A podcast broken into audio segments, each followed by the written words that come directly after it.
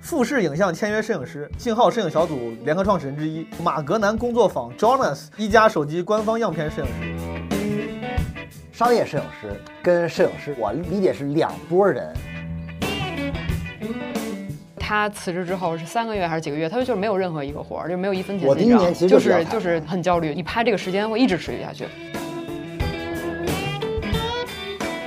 真不是凡尔赛啊，嗯，是因为我们家确实离中南海比较近，当时也没有太太大压力，因为毕竟北京孩子也不至于说，我操！我不想听了。对吧哎说了半天没有，说了半天到这 儿，我突然觉得我没有什么可不对可不对借鉴的。我操！我觉得经历应该比我拍的片子还要吸引人吧。但当你看一个六十多岁的老年人，他们在一个单杠上飞舞的时候，他们的那个动作不亚于李宁剃刀王子的时候，你会怀疑这个这个事情。他们的青春比咱比咱们燃烧的多得多，我感觉。反正还有多，而且他们有很强的叛逆心理，我觉得。 Lean on me when times are bad. When the day comes and you in doubt, 伸手不见五指，没有一点儿光，但是音乐还在响，这种状态长达数分钟。老年歌舞厅还能涉黄，所以这就涉及到了另外一个话题，就是 就是老年人怎么这么行？我 hold on, hold on. oh, I'm coming, I'm coming. I'm on my way. 我听起来你去过挺多非发达国家啊，有遇到什么危险吗？如果你要剁我手的话，请剁我的左手。就是我们要通过很多手段让他们卸下一些防备，就比如说贿赂。对，就是我当时送他们的东西是充电宝。 Don't need to suffer. 拍照的很多时候的这个技巧不是拍照本身的事儿，是别的人情关系的事儿，是你自己变得很友善，并且是你自己变得不那么重要。你要隐藏自己，像一个刺客一样。就是做街头做做纪实这种摄影师就有这种能力，就是让别人都喜欢你。 Hold on, I'm coming, I'm coming. Hold on, hold on. 说艺术是什么？艺术有没有责任感？就是视频讲故事会比较好，但是影像更适合于写诗。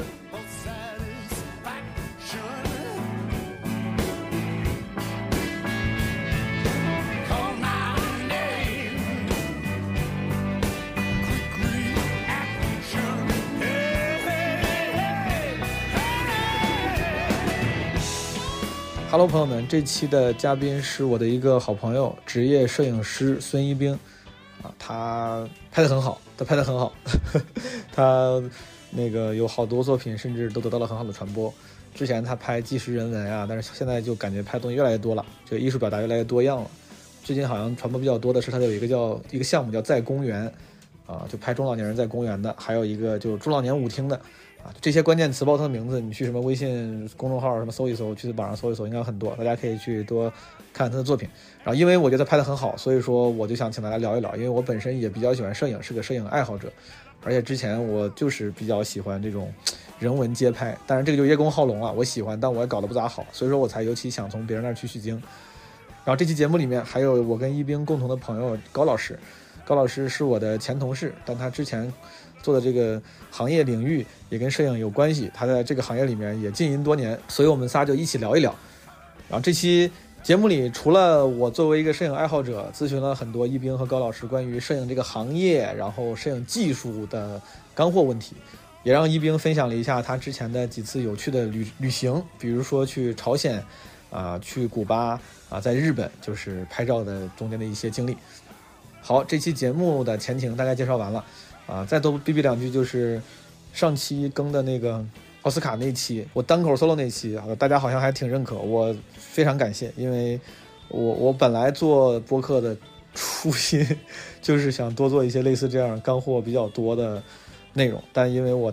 太懒了，这更新频率跟这跟我时间不够，没办法多做这样的。如果能的话，我其实想多做更多这样的东西，但这个东西也是像我之前嗯提过的，就是现在基本无害，我想更关注号，更关注怎么如何，就是事物背后的呃逻辑跟运行规则和这个嗯机制。我觉得这个奥斯卡这一期其实就是一个比较典型的去探讨号怎么发生的，到底怎么回事儿这么一个节目。然后之后呢，呃，我想录更多这样的节目，像跟一冰啊，之前跟伊曼、险境，就这些创作者们、创造者们聊一聊他们的故事、工作以及背后的号。所以说，如果听众中，因为我知道咱们听众中藏龙卧虎，如果听众里面有一些创作者朋友、建造者朋友，就是这是我是这么分类的，就是 creator，然后 builder，或者是 thinker，对吧？创作者、建造者或者思考者。当然，这个有点说这样说有点装逼，但就是如果有朋友觉得你是适合聊号这个话题的，你有经历、有观点，然后有故事，或者你身边有朋友你觉得是适合的，那欢迎自荐或者推荐。我也希望能跟更多的这个创造者、建造者和思考者朋友们一起来，啊、学习录节目。如果你还没有加入基本无害听友群的话，可以加微信“基本无害二零二二”，加入基本无害人间观察群。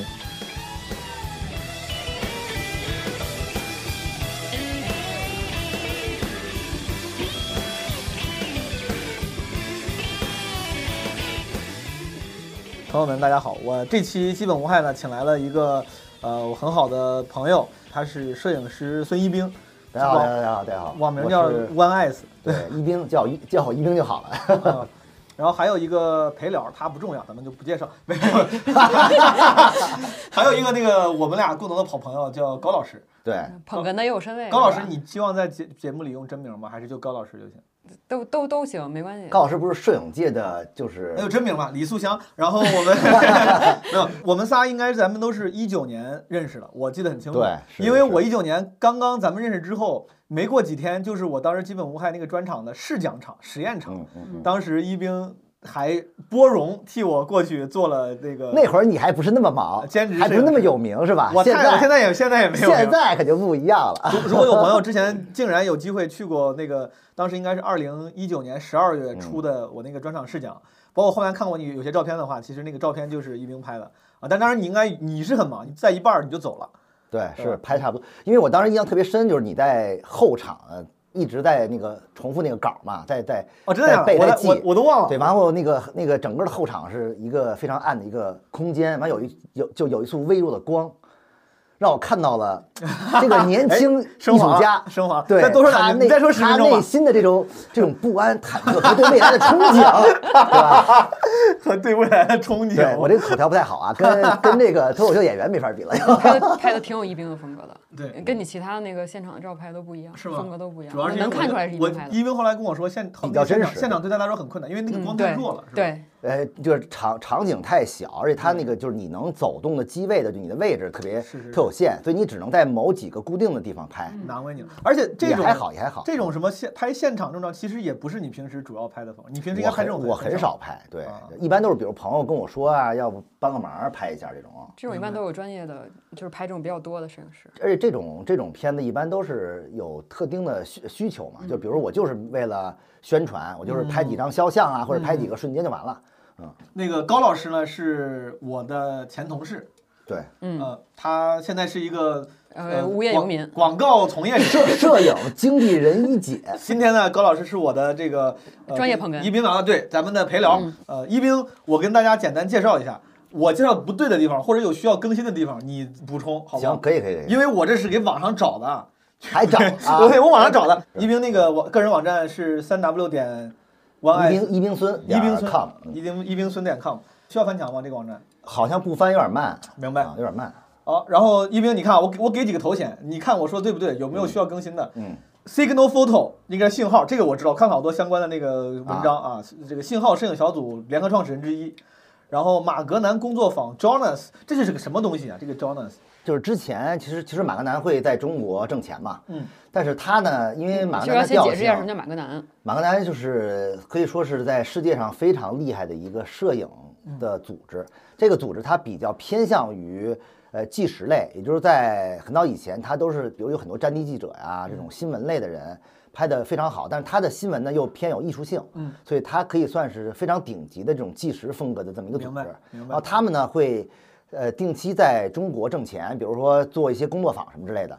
但是你有不些感觉这个你谦虚了？就是说的好像这是一个交钱就能上的一个培训班一哎样，，他但应这该样不是，对吧？他是有有些呢是纯挣钱，就比如说我花钱就可以上这个班儿，比如嗯几万块钱，非常高。嗯，但他也他也有些呢是一些有门槛儿的，有哦筛选的。有甲方会投资，但是他又希望呢能去收集一些就是国内比较好的一些摄影师进行交流，所以嗯他会以一种。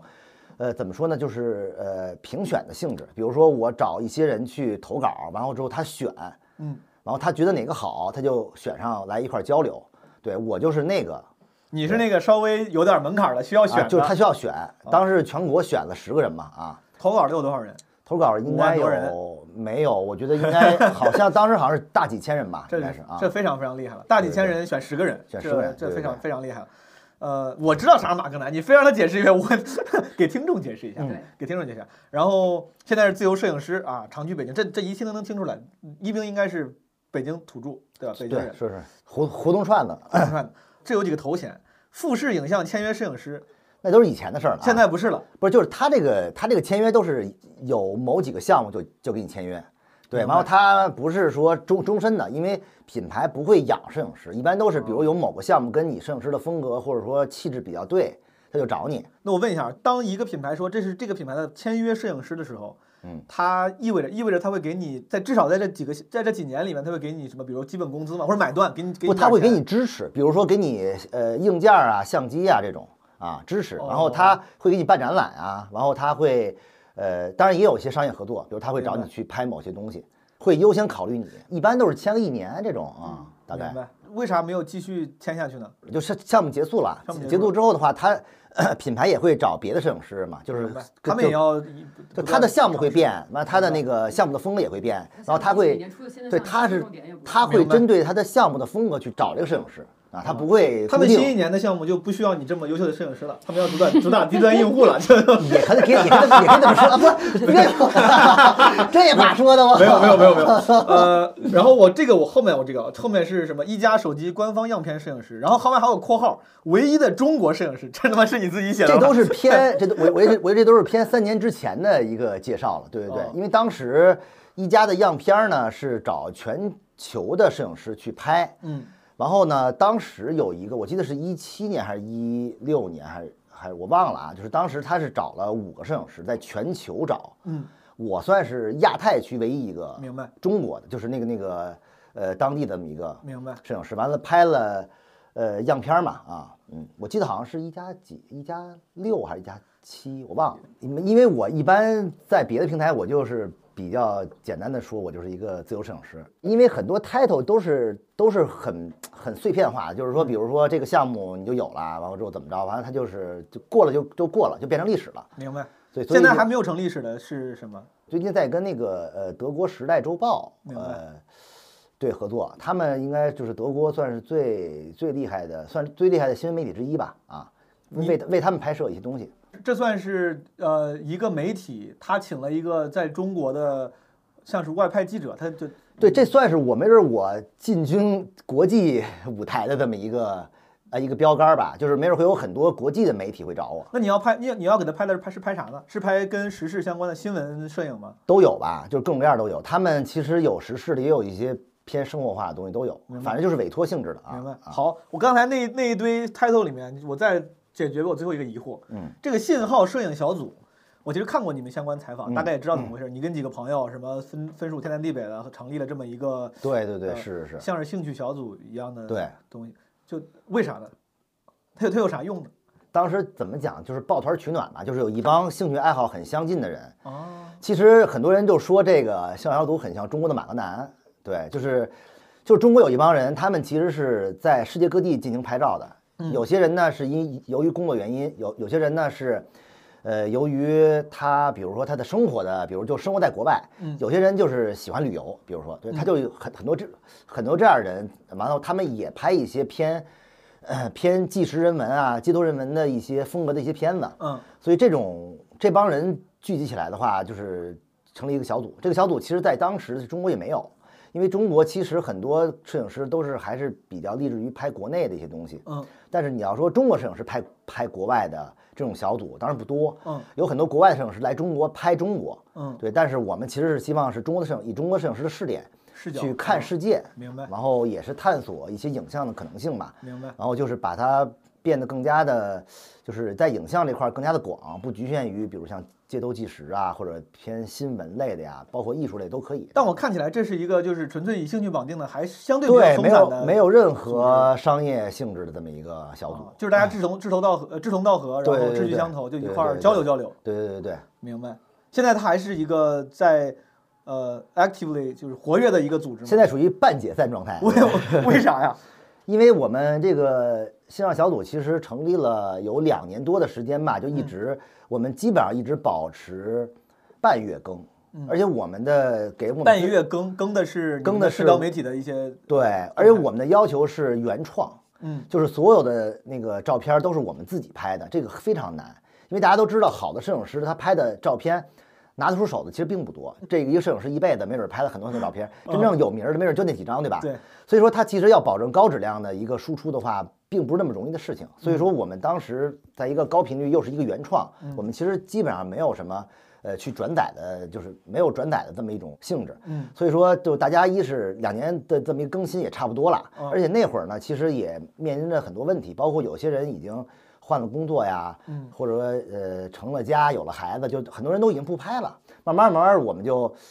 就就由这一个还开挺始伤感的，就就对，其实当时成立的时候是非常火的，非常引起在摄影圈的有一个小的轰动。明白，但是后来就是大家各种各要要要不就是工作特别忙，嗯要不等于就是很多人，比如说，呃，由于某种原因不拍了，嗯，所以没准我们真正那几个成员其实真正在拍照的也很少了，所以我们后来就大家就是不就是慢慢淡出了就，哎这个我听起来，嗯，就我不知道是不是我这个太客气了，自我感动了，但我听起来就是就就就真的在伤感。是挺伤感的，就是一堆就比较可惜本来其实喜欢摄影的人，他真的会因为生活的变动，他就不拍了。我觉得可以说更更不投入，我都都都能理解。比如说不那么商业了，他能干就是别为生活所所迫，就就包括我们这个信号当时停更了，嗯到现在也停更了有两年多了吧，嗯，到现在还有人问信号什么时候更新，就觉得还是比较伤感的，还是，但是没有办法，这就是这就是现实，这就是没法儿，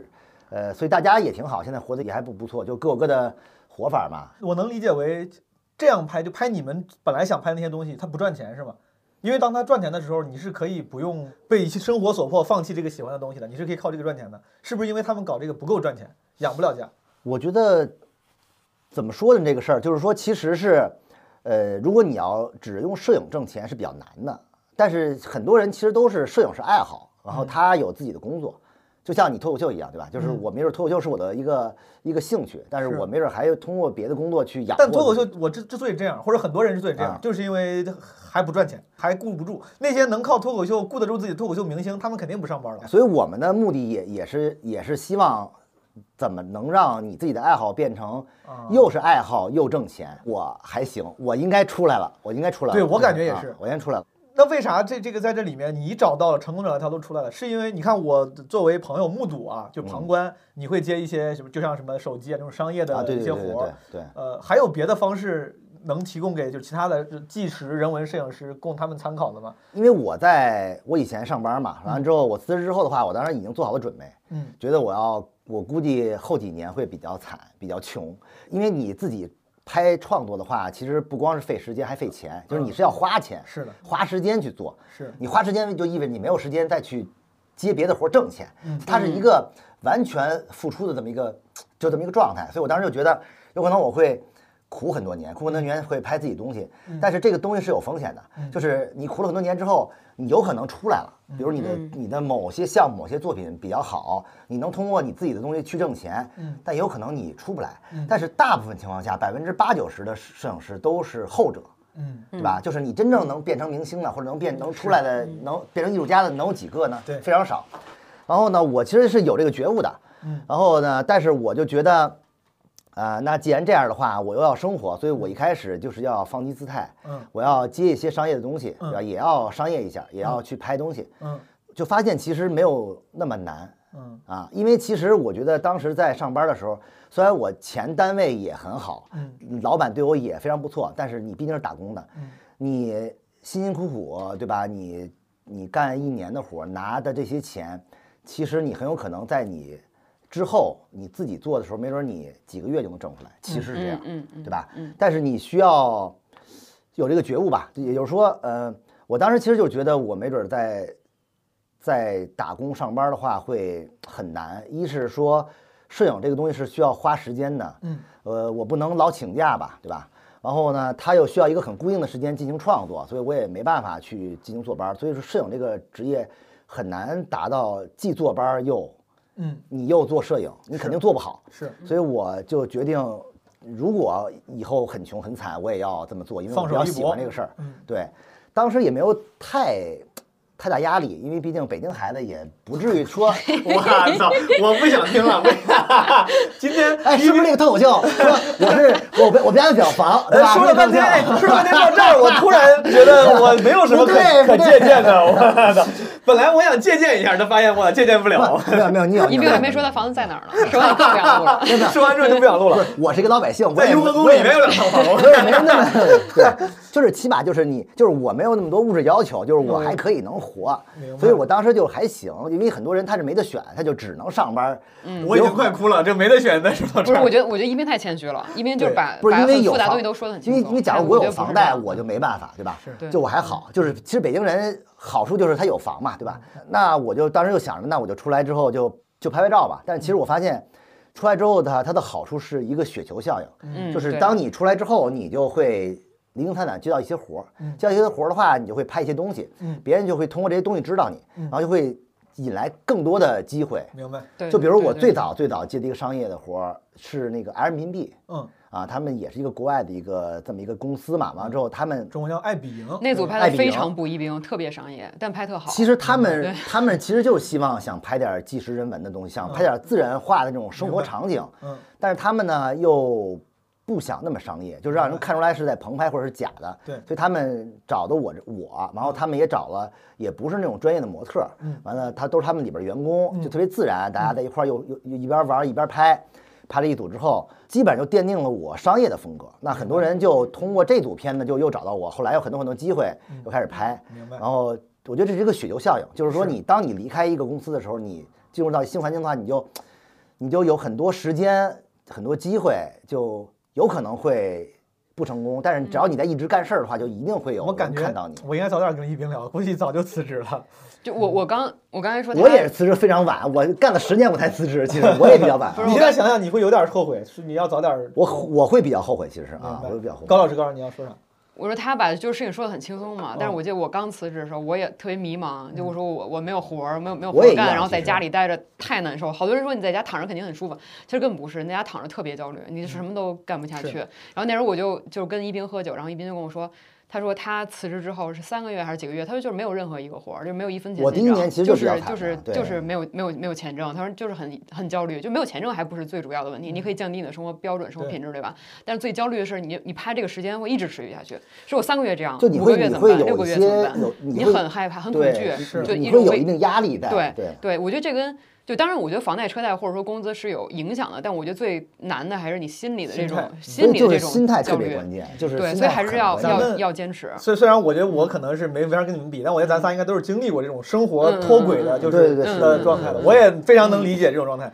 就是不光是钱，而且嗯没有盼头。对就是没有你盼头你没有在正轨对上，你不觉得说我只要这样干，我一年之后就能干嘛干嘛？然后你你不知同道你事一年之后出你现的发前生就什同么事。比你事都以在前加起码班还有对吧保险，你现在你发现没有人没有人给你上保险了，对 吧？自己还要交两千块钱每个月。对 你还要交两千块钱，对，嗯，就是很焦虑，所以那时候再让一个人去坚持，其实特别难，因为他是不知道自己坚持对不对。对但是有是时候你就是要坚持，就就没有办当法。你对一个东西足够热爱的时候的话，那些东西都不 care 了，就无所所谓以了。说你看，对对我首先对我我附和一下高老师，这个一冰确实是在艺术家里面，我觉得那个很洒脱的，不太会拿自己这些什么成就、什么艺术当回事儿。他说的时候都举重若轻的，就非常简单的带过去了。我追问一下，就像你这种，你刚才说，你说只要你足够热爱，这个还是挺艺术家、挺鸡汤的话啊，就是是是所以说你其实，在你那种平常跟我们一块儿有点混不吝的那种开玩笑的啊，表象下面，你是真的非常热爱，就用你的原话，就是你是非常热爱摄对影这个嗯这句话没准看似鸡汤，但是对我来讲的话就是比较成立的，就是我确实是。呃，怎么说呢？我就是还是很喜欢这东西。就是如果我要是没有任何的呃经济来源的话，嗯我也会这么干，就我也会去做这个事情。所以它跟钱其实没关系，嗯但是你会发现，你拍着拍着的话，就这些东西就会找到你，明白。就是你的机会就会找到你啊。因为我以前的风格就是就是偏街头纪实，明白嗯呃，因为我的好奇心比较强嘛，喜又喜欢玩儿，是所以老去国外玩儿去拍那些东西。但是它有一个前提是什么呢？就是我当时在上班儿，嗯，你上班儿的话，你基本上你你的拍照的时间就只有假期，对吧？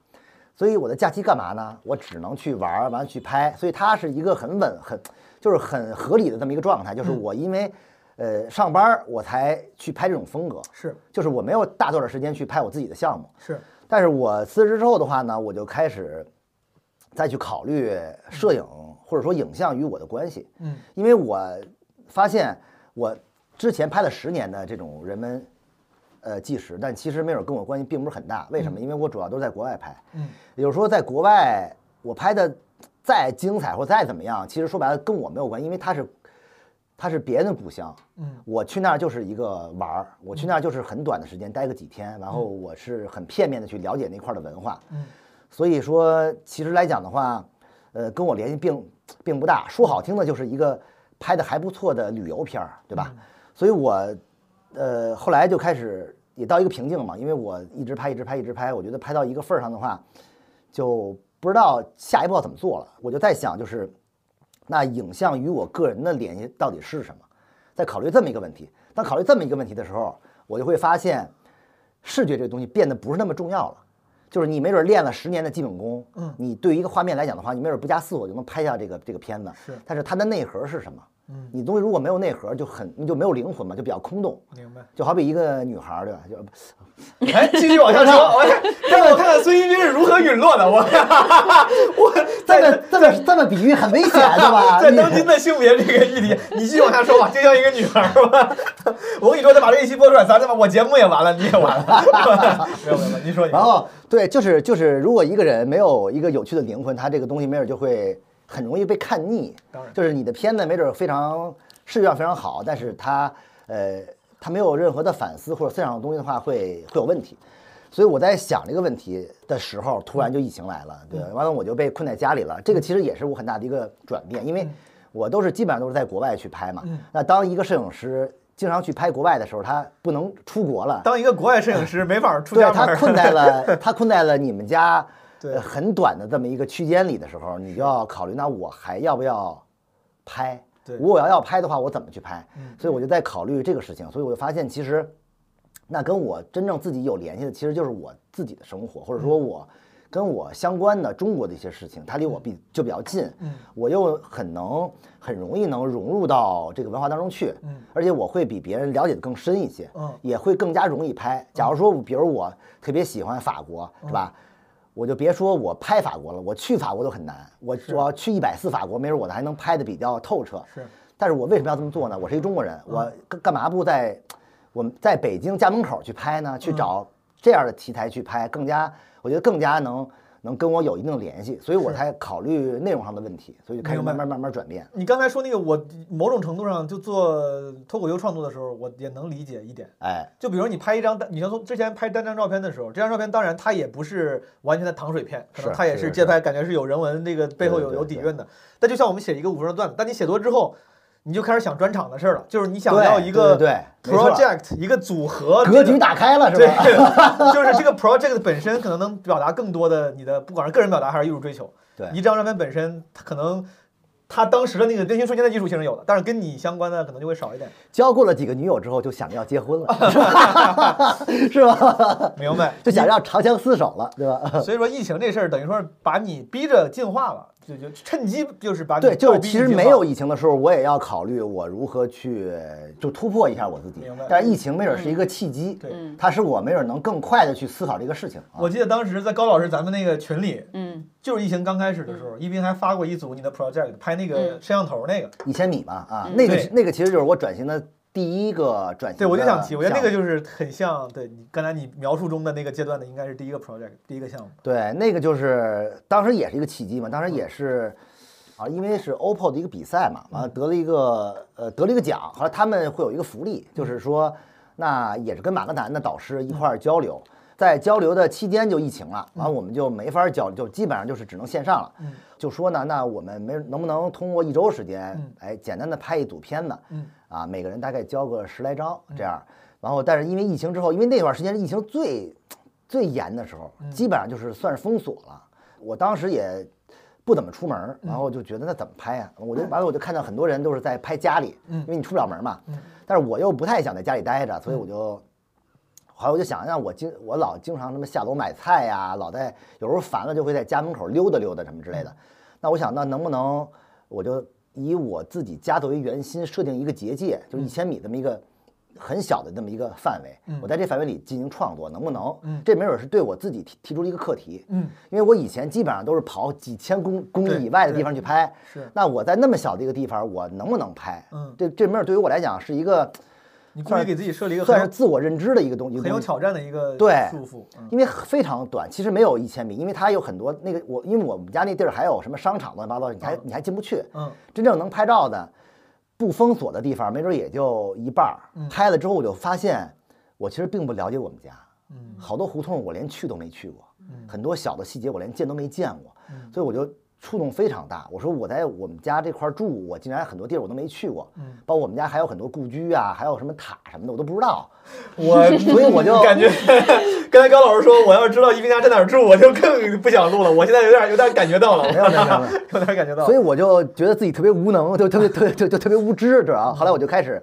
拍拍，完了我就大概拍了一组一千米这么一个片子。然后当时拍很多摄像头，是我最早的一个想法，是想有一个并列，就摄像头跟在摄像头周边拍的某些空间环境这么一个并并列。但是为什么这么做呢？是因为真不是凡尔赛啊，嗯，是因为我们家确实离中南海比较近，哎，我刚正想开玩笑，他说他因为我比较无能，怎么？我说那是因为你家隔壁就是中南海，你也进不去。我本来想开这个玩笑，对，因没为想到真的因为不这是样真的，因为确实地理位置确实是在那 那块儿，但是那但是那块儿就有一个特点嗯，就是全北京摄像头最多的地方啊哦，所以我觉得那个那个摄像头那个元素本身也是。呃，这个地理位置的一个算是一个符号吧。对，嗯所以我就想表现摄像头这么一种一种概念，因为摄像头它其实是有两层含义，第一层含义呢是一种窥探和监视，嗯对吧？这个是没准是一不太好的一层，呃，就是因为很多人都不太愿意被被监视着，是但另外一层含义呢，也是好的一层含义，就是它很安全。嗯中国是很安全的一个、一个一个国家，就因为这些摄像头，才使很多犯罪没法儿进行，对吧？很多很多东西都是要两面性的，都要看。嗯所以说我抛出一个问题，让你去去想，你你可以去解读它是一个是。嗯对吧？很很很不好的啊！我所有很多很多时候我都在被被人看着，也可以讲，那我很踏实，对吧？就是好的摄影师应该是提出问题，因为很多人其实拍照看似他有一种就是高姿态或者低姿态的状态，但是其实一冰没有这种高或是者的低的姿态，他就是一个很。很平等的姿态，所以你看他拍那种人文的东西，公园儿或者是后来舞厅的项目，你感觉不到他的他的态度是什么。因为有时候你看他的照片，你知道摄影师可能就是在站在很高的位置在看这些被拍的东西嘛。但是一冰的照片，其实你不太有这种感觉，对吧？高老师刚才提到了，就是那个舞厅那个项嗯目，其实这个也是促成我这一次就一定要赶紧约一冰聊。其实就是也是看了特别那个喜欢舞厅的舞厅那个组项目我不知道这个算不算也是一种目前潮流下的中国人的课题。就其实我不知道那是不是你最晚的作品，我估计可能不一定是。但是类似这样的项目就比较有话题性，比较能触动目前比如网民或者普通民众的那个基点，哇，觉得啊高级、有意思、有情怀，去探索这些什么老年人的什么生活。但确实我看了之后，我还觉得挺想聊一聊的。那个高老师，你你是看了对吧？我看了他他的作品，我都第一时间转发朋我友经纪圈，人吧，我经 纪人点赞，告诉大家点得赞推。得推我是 吧？对，我跟你说这种作品啊，嗯就就是很多人都能拍，包括公园儿的那个就锻炼那个大爷大在公妈园啊，其实对其其实实其实并不新啊不嗯是非常新鲜的项目，咱们说实话，但是。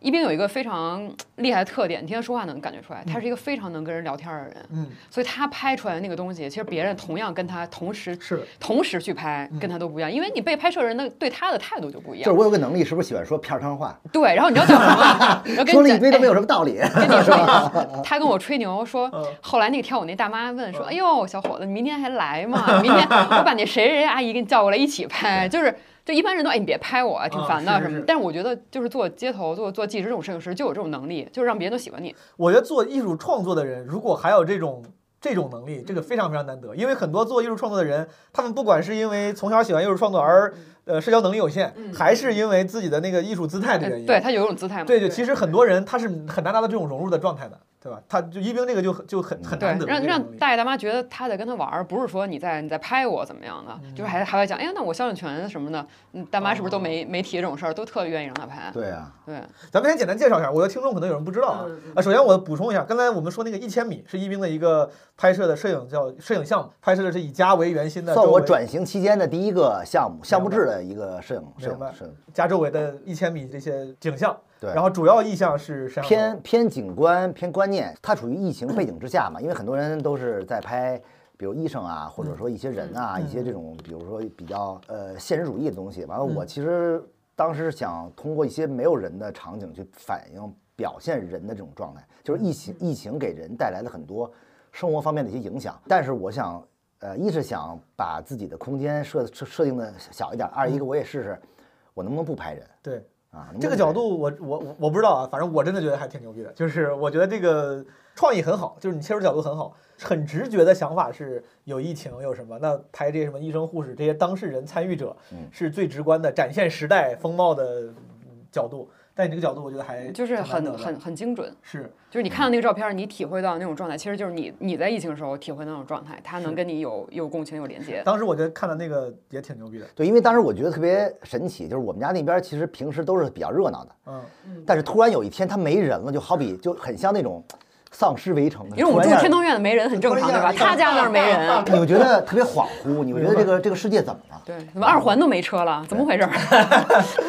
呃，然后后面刚才高老师我我们提的这个也给听众普及一下，叫嗯一中个公园中老年歌舞厅啊，这个 project 名字到底究究竟是什么？还是说你你起目名字前了 刚吗？叫才我我我说的是两个，一个公园儿，一个舞厅是两个。对，对公园那个我你给知道，那大家公园那个讲讲项目的名字叫在公园嘛，对吧？对，就我记对得对对对拍的是公园里面老年人的这个生活，对吧？对对对，然后因为这个没准儿是偏向就是北京特色，就是明白因为嗯任何城市都有都有都有公园儿，但是北京的公园儿，我不知道为什么它就都变成会竞技都会竞有技一项目个有一个空间装了很多这种健身的器械，嗯，啊，对，因为我当时就就发现有那么特别奇怪的事儿，就是说这些设备吧，嗯有它基本的功能，就比如这个东西是用来拉伸腰，就是就是伸腰的，那个东西是要 是练腿的是是用来压腿的。嗯但是你会发现这帮老年人他重新定义了这些器 开发了新的用法。那个， 械，就是他完全不 care 这些功能。 就是你跟我说对呃不对？这个形状就是我自己会看这个形状去决定我怎么用它，对吧？对，它完全是跟杂技似的那种玩法， 就是这个东西是一个是以超出我认知的那种，因为我觉得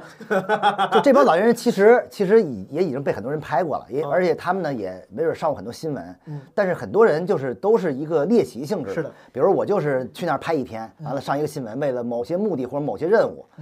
但是我就很好奇他们他们的背后到底为什么会这么干？嗯，因为我其实对老年人的认知其实还是比较比较片面的。我认为老老年人就是我们家楼下小区里边那些遛狗的、遛孩子的那些老年人，嗯，也就在哪儿坐会儿啊、走一走啊什么，也就之这前样了之。前哪个退休的部长啊，遛个鸟什么也就也就这样了。但当你看一个六十多岁的老年人，嗯，他们在一个单杠上飞舞的时候，他们的那个动作不亚于李宁剃刀王子的时候，你会怀疑这个这个事情，你说为什么？为什么会这样？对吧？你就觉得就是年轻人，我们作为年轻人，我们都做不出来这种这种动作，嗯他们都已经六旬。七旬了，按理说都应该坐轮椅了，都应该在医院里待着，但是他们竟然身体那么好，然后他们在单杠上飞转，在这边非常，而且他们他们散发着强烈的荷尔蒙，他们跟年轻人没有什么区别，他们在公园里在在社交在聊，嗯你觉得特有意思，这这这个这个现象，而且很多不同的公园都有各各种各样的这种特特色吧，比如像上海公园会有什么什么相亲角什么之啊类，的，是的，但是北京公园这种就是特别生猛，对啊，所以我就我一开始就是拍了一组，拍了一组之后，有一些嗯艺术媒体进行约稿了，嗯，后来我就慢慢慢慢，我就觉得这个东西很有意思，我就开始研究完了并且拍，嗯然后一直拍拍拍拍了一年多。你说这个东西很有意思，之后又一直拍，这个一直拍的这个东西指的是哪个东西？是中老年人的生活吗？还是中老年人自为什么在这儿玩儿玩儿这些东西，哦而且他们为什么要这么干？就这个这个项目让你开始对中国的这些中老老年人人产生了好奇，对，这个是一个契机点哦，所以这个契机点其实也导致了我为什么之后拍歌舞厅就拍拍舞厅，对对对，就是它反映了一个时代的一个特色。也就是说，我发现其实这帮人都算是我理解啊，都算是改革开放之后的那批年轻人，他们老了之后的那些精英，也就是说我们的父辈其实是。这帮人是不是应该是与青春有关的日子里面，那大概那个时代的年轻人老了之后？对，就是当时改革开放就是七七十年代嘛，七十年代啊改革开放之后，他们其实也就二三十岁吧，啊，啊，对吧？过了四十年，他们其实是我觉得是思想迸发的那个最有活力的那个时期所嗯是带来的产物，甚至比我们现在的人是的想象力啊，这种这种这种创他造们力的啊青还要哎春比强，比咱们燃烧的多得多，我感觉。还要还要多，而且他们有很强的叛逆心理，我觉得是这样，就是当一个国家一下开放了，操，会迸发很多种那种思潮，就我们没经历过巨变，对他啊们经历过，他巨们变。对我们其实就是我们生下来之后就基本上就已经很，我我还行啊，我是嗯赶上了一个尾，就是现在，比如现在那种 哎，零不零后要，啊，感感零觉零要后透露年纪 了。对零零后这种，他们没准没有见过这个，他们生来之后就是进入到电脑时代了，啊对什么什么 iPad 这种各种就是玩儿，所以他们会比较平稳。但是那个巨变下的人，他们的思想会不太一样啊， 是，他们想的会更加明白一些，更加开一些。其实对按说与青春有关的日子，叶京拍那个，然后是你像姜文拍那个《阳光阳灿烂光的日子灿烂的》，日子，嗯感觉这个时代的人应该就是长大之后这帮人，有些人更在对文艺界风生水起，王朔什么冯小刚啥，其实也都六十多了，对吧？对然后这帮人还有一帮人在公园里面，然后但是我们其实对这帮人已经就不 care 了，已经就是嗯对他们失去兴趣了。对，嗯就是年轻人已经不太关心这帮人了，但是其实这帮人还在某一个角落里，还在是自己玩着自己的那些特疯狂的东西。这帮而且他们真的年轻的时候可能就是叱咤风云，比对，对，我他们就是那个王朔小说里边那些混混、痞子、啊顽流氓，主对，王朔啊，对对，就是那些，就像我们时候那些那那会儿私密啊什么的，是是是对我吧？查价。查价那种， 就啊对查那帮钱人，我最近刷抖音，我无意中刷到就是有几个号儿，他们在讲老北京的那些，他们就说什么四九城那种顽主，就是混对，其实就是什么完马三儿，叫什么白小航，我不知道你听过没？什么加代，啊反正那种就是这种就是小混蛋之后那一代的。啊，对对对对对，差不多。啊然后我差就不多觉得讲的特别有意思，然后我就开始看，我看完之后那个抖音就狂给我推，然后推的时候就会有一些在这些故事里面叱咤风云的，就是你看那些事情，他确实当时就是真的很牛逼，就有些人他们没有因为时代消失，有些人因为时代消失了，啊、啊对，，而且他们那个行为是时代性的，就是你现在再也没有了，是你不也很难复制了。我在抖音里面看到那些没有消失人现在的日子，比如有个叫马三儿的，就是他说就当年也是巨牛逼那种，然嗯后你看这老头儿现在就哎在生活，他自己有个抖音号，然后也没多少人关注，几千人吧，反而是讲他们故事的那个号有那么几万人、几十万人，嗯也挺感慨。就这个东西，你看你也讲的故事，说这个人应该是年轻的时候就是大杀四方，对啊，现都在是就顽在那儿主就在那儿唱京剧，然后在那小就是像你拍那种舞厅里面一样，在那儿唱歌啊。对，歌舞厅这个项目的全名，你有一个名字吗？目前叫呃夜曲，对，刚就那个才项目我们没有单独介绍，但听众朋友们应该也大概听出来了，就是拍的是老年人在歌舞厅的生活，老年歌舞厅的生活。对，这个舞厅就单纯是为老年人做的，是吧？对对对，就是算是我们叫复古复古歌舞厅吧。我觉得现在年轻人都不知道什么叫舞厅，没有舞，现在没有舞哦厅这没有个东西了，舞厅概念了，嗯对对对，现现在只有现在就是夜迪店厅夜我店，我夜小店酒吧咱小时候有叫歌舞厅，还有叫练，我我那个时候我们但那是儿还有但是练你歌去房过？吗？小时候我去过我我我没去过哎，我去小时候过会，比不知道如是妈什么妈样会子带的着去啊，我爸妈带我对去过。嗯，我去嗯都不知道是什么样。你这么一问，我突然觉得，我爸妈竟然还带我去过歌舞厅，因为在我我现在的印象里面，我爸我妈是一个非常不爱娱乐的人，就是很难想象他们二十多岁、三十岁的时候还会去歌舞啊厅，我都有点儿，对，现在突然想想还觉得挺不可不可思议就的。相当于现在爸妈带小孩去夜店，对，对他们，对当时我就跟我爸我妈有点去歌舞厅，然后一边跳舞，后来在底下他们有有有些地方还有底下还有小小舞台卡拉 OK 嘛，意思啊，然后什么他们就撺掇我，我当时四五岁，然后让我上台去唱小芳， 啊、就是结果说了一段儿，这个这种老年歌舞厅是只允许老年人进吗？还是说其实他们允许各种人进，但其实除了老年人没有别人会进？啊，其实是就是你只要买票都能进，但没有人是进但是没有年轻人，就年轻人去那儿的话，一一一一般都是为了猎奇，不是为了跳舞。在那儿跳舞的话，都是那个年代的人，嗯所以我是觉得这是一个年，就是一个时代性的东西。就是为什么我觉得我的片子有点接地气，有有可能是我反映了某个时代吧，嗯就是或者说我生活的这个就这个时代，它有一定的价值或者有一定的呃参考性。明白？我记得以前我跟一个建筑艺术家聊聊这个事儿，我说艺就是我们我们就是一块儿聊嘛，我说艺术是什么？完了我就想到一个一个东西，我说艺术有没有责任感？就是因为所有的艺术家其实都在表达自我，对吧？你作为艺术家，你都要都要这么做。但是我就在想，为什么有一有些艺术家他死了，他表达的东西还留着？然后我就觉得，那是不是他的思想、他的表达对后人会有一定的帮助？对这个是一定的。就有些人的自我更容易唤起别人的共鸣，有些人的自我可对能可能就对很不幸运，很不巧，就太自我了，对自我到就嗯别人也不 care，对吧？对啊，所以我就觉得，那我的作品按理说应该，我希望能留下来。嗯就我死了之后，它不管作为什么东西，它能在这个世上还有某些价值存在。嗯，所以我觉得它有是应该去对这些时代性作为记录。所以说你是追求这个，你是希望这个，你是希望你的作品能够被流传、被记住。当然，当然，我觉得每个艺术家都希望这样。而且我发现嗯特别奇怪，就是说这个东西确实也是很可贵的，因为我我发现，比如像呃像舞厅，我在我拍的时候就会发现，嗯很多舞厅就已经倒闭了，或者已经关了，再也没有了。首先，这个歌舞厅这个项目，朋友们，这个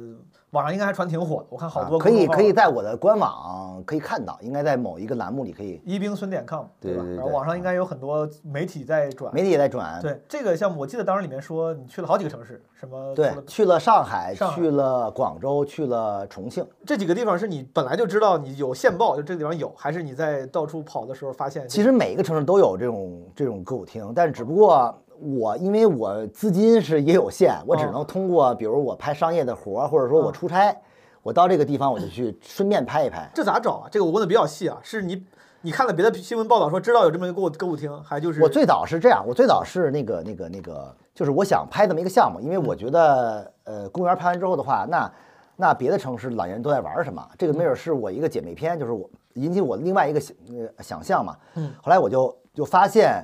舞厅这个这个现象是比较算有一个回潮，很多嗯年轻人的话他会很好奇去那个复古的这种这种地方看，因为这个舞厅很像一个结界，你知道吗？就是你一进去的话就回到了八十年代那种感觉。嗯然后呢，我就开始查资料，但是查资料的时候，我发现就是很多地方其实都可以查到啊，比如像小红书啊，像网站 呀、像什么抖音啊，都能看到。哦对，但是它的信息都不一样。比如现在在网站上会会你会发现很多舞厅都是一些新闻性质的，比如哪个舞厅涉黄关了， 什么这种。对，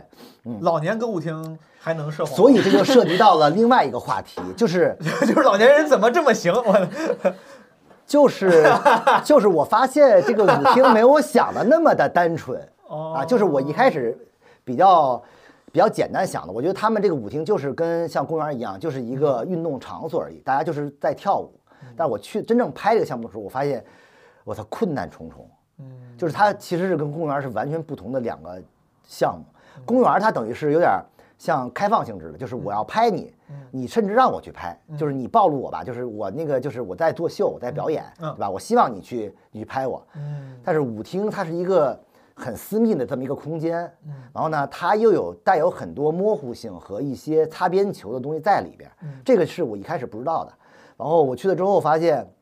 老年人玩的那么嗨吗？ 这就你能甚至比年轻人玩的还猛，就是荷尔蒙的这种东西，就是真的是，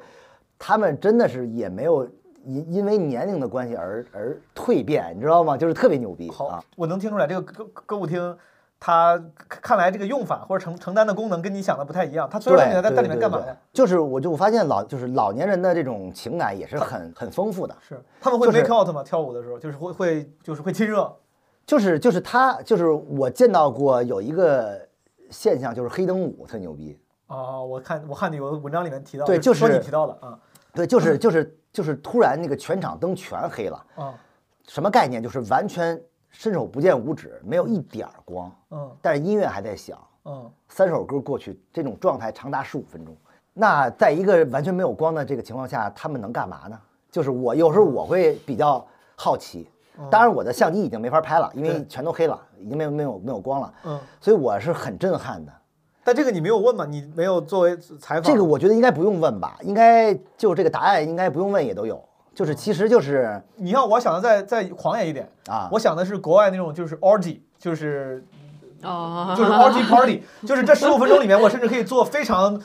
就是我咱俩就就甚至可以就啪啪啪。然后也有可能我想的是，就是稍微呃不那么 wild 的，就是大家会 make out，就不亲是亲十五分钟啪啪啪也够了，够了，甚太甚至够了，甚至三可以回了都就。甚至可以。然后，然后呢，我对就是就是这种是比较模糊的，就是说，就是舞厅它其实只管只管卖票，嗯就是我不涉及任何东西，对吧？我是一个清白的，你你你花钱你买票你就进去，你在里边干嘛我不管。对吧？所以这个东西很模糊，你没法去抓它，你没法去去限制它，因为哦都是自愿的。但是，但是我因为我拍了很多地方的舞厅，嗯我还去过另外一个城市叫成都，嗯 成都的舞厅就是完全跟任何地方舞厅都不一样。嗯成都的舞厅就是明码标价的嗯软色情，就是莎莎舞。莎莎舞怎么是软色情？ ，salsa，对，啊对那你怎不么知道为他为莎什舞么吗是？我知道骚骚，他的但他他为他什怎么是他怎么软色情了？因为我当时想拍成都，我以为是有正规的舞 厅，但是但是发据现没有我据我的线人告诉 我说，这些我去这些地儿的我都熟，都去老地儿，给我给我给我列一表，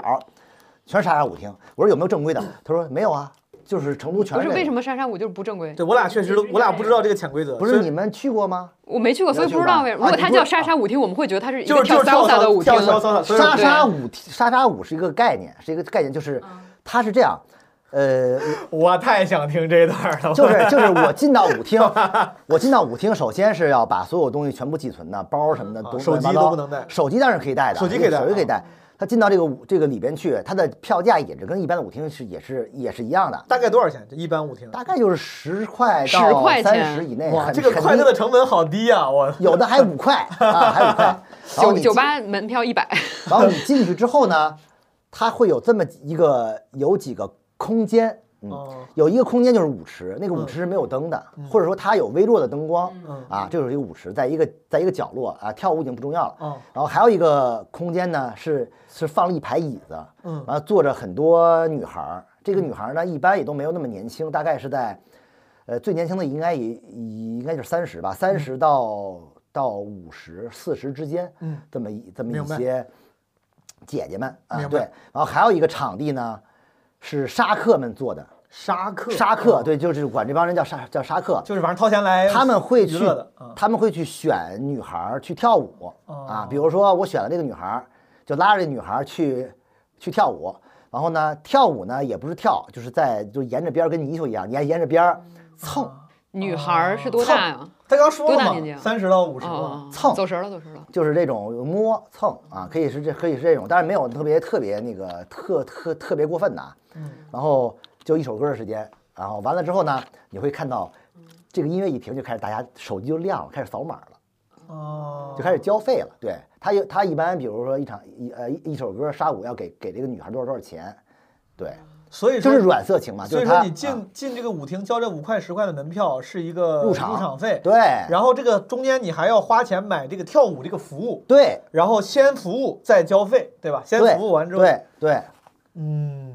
哇，这个就是中老年人的快乐。明白。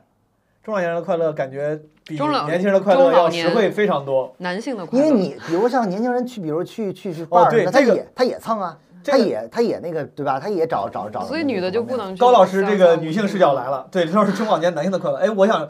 就是我不知道该怎么问啊，就是你这个东西为啥为啥你觉得为啥没有女女对，因为我理解舞厅不是一个男女的一些有女性顾客吗？？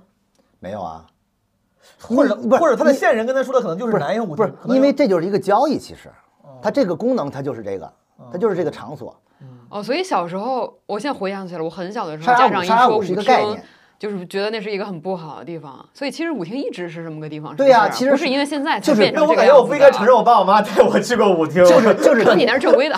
不是正规舞厅，不是就是我说的是大部分的啊舞我厅都是正规的啊，明白明白当然有些暧昧的东西也很正常，明白啊。那怎么就会比如让你拍呢？怎么会让你进呢？你一一个年轻的男的进去，他们不会觉得很奇怪吗？所以这就是这个项目很难的地方。一啊般为为什么舞厅这个这个这个题材，你看很少能看到有人拍，嗯，是因为啊你真的拍不到。不过你现在年龄擦边儿是吧？就去人也其觉实得目标客户也 TA 哎也还高老行师，。哎，这么聊天合适吗？你觉得？ target 因为 audience，我的 经纪人，哎对不哎，对你来啊的是年龄还稍有点早，但是也还行了，能来了。我这差不多了啊，都也可有以点跳早，了，这都不一定看得出来，我跟你说。 也也可以跳了，也可以跳了，也可以跳了。啊对，嗯，就是就是就是怪不因为得你这个最后那个项目里面没有成都的部分，是吧？，对，因为首先这个这个东西也不是我要拍的东西，明白。就是我我不是想揭露这些什么阴暗面儿，就我不是嗯想，其实你不是那么简单的猎奇，你真的是想啊对了我解不背后的。对我就是想拍他们他们跳舞的这种状态，非常呃自在明、白嗯洒脱、放松，因为老年人其实更加的，就这一辈子特别苦嘛，他嗯们其实没有太多自己的想法或者自己能控制的东西，其实一这一辈子都是被很多东西去裹挟着往前走，对，去裹挟，所以他们其实，在某个空间内，他们其实能放松一下。这种放松的状态，其实我特想看到，就是这个没准是很多人看不到的东西。嗯，顺便问问高，因为高老师，他刚才在我们录之前，他说他对摄影师没有任何关于摄影的问题，因为他之前接触太多这个行业的摄影师，呃，摄影相关的业务了。你之前是经历了什么？我我觉得一个东西变严肃了，开始我就会开始对它丧失兴趣，因为我可能接触一些所谓的摄影师或者艺术家啊，当然有很多很厉害的，不是说全部啊嗯，但是也有非常非常多它就是一个谋生的手段，它就是一个工作。明白但它可能会给自己包装，它它必须要这样，它没有所以办说法这就是为啥进行下去。在我认识的一些就创作者朋友里面、摄影师朋友里面，我最想聊的是一冰。而且还有一点啊，就是说很多人没准会混淆一个概念，嗯，就是商业摄影师跟摄影师的这个概念，呃，对就对是对对，这你其来解释一实下这其实是我理解是两拨人，完全没有什么没有什么交集的两对，拨人。通常认为商业摄影师可能是摄影师的一个子集，但在你看来，他甚至都不是一对回很多人事认为商业摄它是影不师包含的关系对，就是说，我举个例子啊，嗯好比呃画家跟设计师的关系，明白？就是嗯就是商业摄影师，他对于摄影这个东西是一个，呃，就是叫什么，是一个手艺。嗯我就是要通过这个东西挣钱，它是我的一个手艺，吃饭的一个家伙事儿。嗯我能理解很多甲方的需求，并且把它转化成甲方要的东西。嗯但是，呃，摄影师呢，或者画家呢，他更自我一些。嗯很多很多画家，很多摄摄影师，他没准儿拍不了商业的，其实嗯嗯他不会的。那商业摄影师他也拍不了艺术的，或者他也拍不了那些项目的，他也不他不会的。所以这两个是其实没有交集的，对但是他是两部分人，但是他的后缀都是摄影师，嗯所以很多人会认为他们都是差不多的，但其实完全是不同的人。我听懂。是的，所以高老师他，你是不是会更加接触那个商业的这块儿的摄影师多一些？所以你才都有都有啊服务过。啊所谓对的你也在那个哪儿所谓啊的摄影艺术家也服务过，一冰在这些你接触过的、服务过的摄影师里面，你对他这个比较我在什么？我在你心里是什么位置？ 对，我觉得还是搞艺术的。这个是一个褒义的属，对，我觉得这个你是不是搞艺术感谢的，感谢取感决谢于感谢感嗯呃不取决于就是大众对你的认可，取决于你内心对这个的。其实也，不能，就我自己也不是定位成什么一个艺术家，就是就是，其实就是一个自己喜欢拍就是你嗯的目的嘛，我就是想拍就是东西看你的目的嘛啊。。但这个东西最终的结果是你们定义成是艺术还是还是不是艺术的话，这个其实我也嗯不影响他，对，不影我响也一会冰去对嗯摄拍影的判断。对吧？因为其实我发现特别奇怪的一点，就是比如我公园那组项目啊，嗯嗯，也办过展览，嗯嗯，也接过商业，嗯，那个新华社也刊登过，嗯，就这组作品就感觉还挺挺多元、挺挺立体的，它既很当代，嗯又很商业，又很新闻，嗯，它其实会具备很多的要素。但其实这当种然标签儿是他们给你的，对，就是吧当然这组东西没准它，它没准它在拍摄手法上偏当代，但是它又在内容本身又偏有呃社会性，是吧？它没准会具备很多的层面，所以没准会被很多呃机构各取所需。嗯，就这个东西不能说好与坏，因为很多呃艺术作作品的话，它没准只有一个单一性，我就是纯艺术，对吧？或者我纯什么东西，所以就是那没准我正好恰巧在一个临界点，嗯就是我都可以包含，所以那没准这个东西是一个结合，就就是就是我觉得对我来讲是比较幸运的，就是我的艺术艺术项目，那它能给我带来很多商业东西，也能给我带来很多社会话题。我我自己跟高老师的想法是类似的，我也觉得你不是那种就是商业摄影师拿靠着赚钱的，你是有个人表达的追求的。但打个比方，你现在已经敏锐的、聪明的发现了，像在公园这样的项目，啊能够最好的结合各方的这种需啊求，啊啊啊啊！你会不会就会故意去多拍这样的东西，为了谋生也好，为了生活也好，还是说你会就是更强烈的艺术家气质，说不重要，你们喜欢这样，但我可能明年就想拍更个人化的，就麻烦完全不会，完全哦因为我拍公园儿就是我喜欢这东西，白只不过拍完之后，它它带来了这些东西，就是对它这个东西不是我一开始设计的，对，是只是我就觉得这个题材好，我就要拍，我就喜欢，我就感兴趣这就这帮人。嗯明白但拍完之后发现，哎，它会给我带来很多别的机会，嗯那这个没准是一个附加值。是那我其实不 care 这个事儿，当然这个事儿有更好，那我能活活得比较舒服更好。但是没准我以我下一个项目没准完全不挣钱了。你还是比较就是尊尊重自己的这个秩序跟选择的。对，不太我会其实我其实会分得比较开的明，白就是我因为我以前在一个品牌公司工作过，所以我知道，那如果一个商业找到我的话，我这东西是一个活儿，活儿就要有应该有活儿的样子，嗯就是它应该服务于甲方，应该嗯让甲方满意，它的起码的需求要有应该有嗯，所以我不纠结这个事儿。嗯当然，我的自己的项目，甲方看上了，那更好，那是我的荣幸，对吧？对对那没有也无所谓，我也能拍甲，我也我也能拍一些商业的活儿当然啊。你是哪年去的朝鲜？一九年一九呃年去就疫情之前，就是为了拍这个。不为是，了就拍摄是就是想去玩儿看一想去玩看儿，当然也想拍。这个你为啥？刚才高老师说，你说你还是挺喜欢那个的，你为啥喜欢那个？提问提问哪个？就是呃北朝鲜那个，那组呃，对，因为我觉得一冰有一个神奇的特点，嗯就是这他拍的话题都不是非常新鲜的话题，就是朝鲜也对朝鲜不是也一个是一非个常也不是非常新鲜的话题。老的猎奇的话题了，嗯很多人为了猎奇去去拍朝鲜，对我对然后给大家讲述我怎么偷拍，我怎啊么对在对对那种对对对那种高压的状态下是嗯怎么去去拍。其实大家讲述的东西都差不多，但我觉得听，所以我说听大家讲其实没什么意思，你去看他的作品，他有没有不一样的视角，能不能给你嗯是不一样的体验哎体可以会？透露一点小的信信息，有可能朝鲜的片子会会出版成书，哦，摄影书。但是现在还是能在网上看到的，对吧？可以可以。其实对于朝鲜来讲吧，其实我觉得网上的片子应该非常多，非常多但是非常多但是嗯主要都是以、很多摄影师都是以记者的身份去的，因为那个地方很难拍，而且很多人就是他当地其实不太让你愿意让你去拍的，所以你没有点身份，你这很难去真正的去放放开去拍的。是，所以我当时去的时候，我其实是很想。呃，拍拍尽可能接近于真实朝鲜人的生活，就拍的很宏观，就是就是因为我们很难见到那嗯种真实的东西，你去的所有东西都是被他们控制的，所以说，呃，能拍到真实的朝鲜，没准是我在一开始去之前的一个预设，就是明白我希望能一一个个小片目标子比较比较平和，或嗯者比较能去除很多刻板印象，因为很多人但拍其实到了真一实些特别难，对吧？真是很真难，实特真是非别难常难。就是我跟另外一个朋友一起去的，因为他其实去过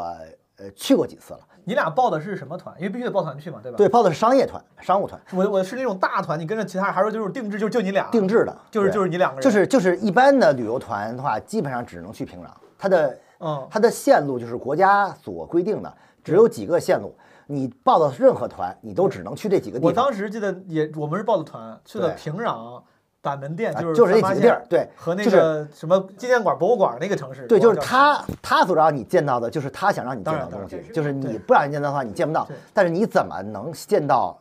别的东西呢？怎么这个没准是一个课题。所以就是我们报了一个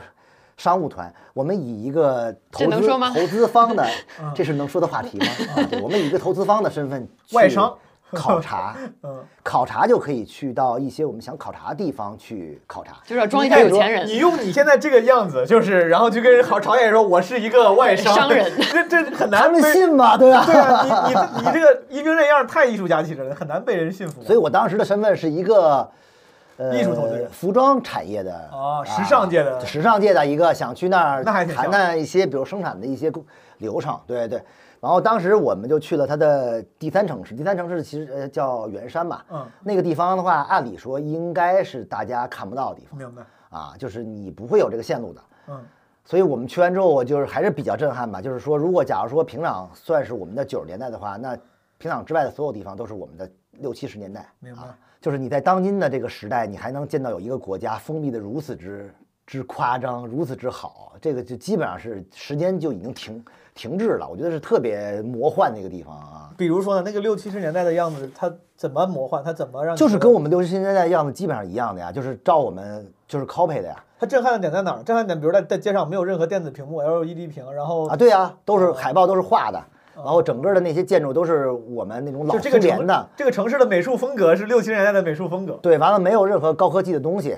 对，都是就是就是因路为上我没有那么多车，都骑自行车。对，因为我是就我小时候还是见到过那样的当然环境当的，然当对，然所以我就一看，我操，这他妈就是穿越了。哦，因为我去平壤的时候，我感受跟你一样，就是感觉是中国的八九十年代、九十年代。平壤其实还好，反而对对我觉对得还像，我觉得很像九十年代，就是我们已经就是有点像改革开放的那会儿之后，然后发展了一段时间，是我在路上，甚至觉得当时我看，我说看怎么这些路上的人没有那么苦大仇深，就是下班的时候，然好后多平壤的脸上人都还比较时尚啊，你不觉得对吗，带就着是一他些穿的衣明服媚的笑容啊。对，然后但是别的地方就是完全就是那样了，哦基本上颜色都不出仨色儿啊，然后发型儿什么的都是基本上都是复刻出来的那种明白，状态。那你怎么拍呢？你作为一个外商，你怎么完成这个在？就是考察嘛，考察加玩儿嘛。一般一般的外商都是去那儿谈谈项目，然后所顺以便说玩一玩儿。，所以说啊领这个导游带着你考察家玩的时候，你路上突然掏出一个专业的相机拍，他都不会产生疑心，觉得这个外商正常，这是正常一的。个热爱艺术的外商对，。所以就是这 个所以所以就谈到另外一个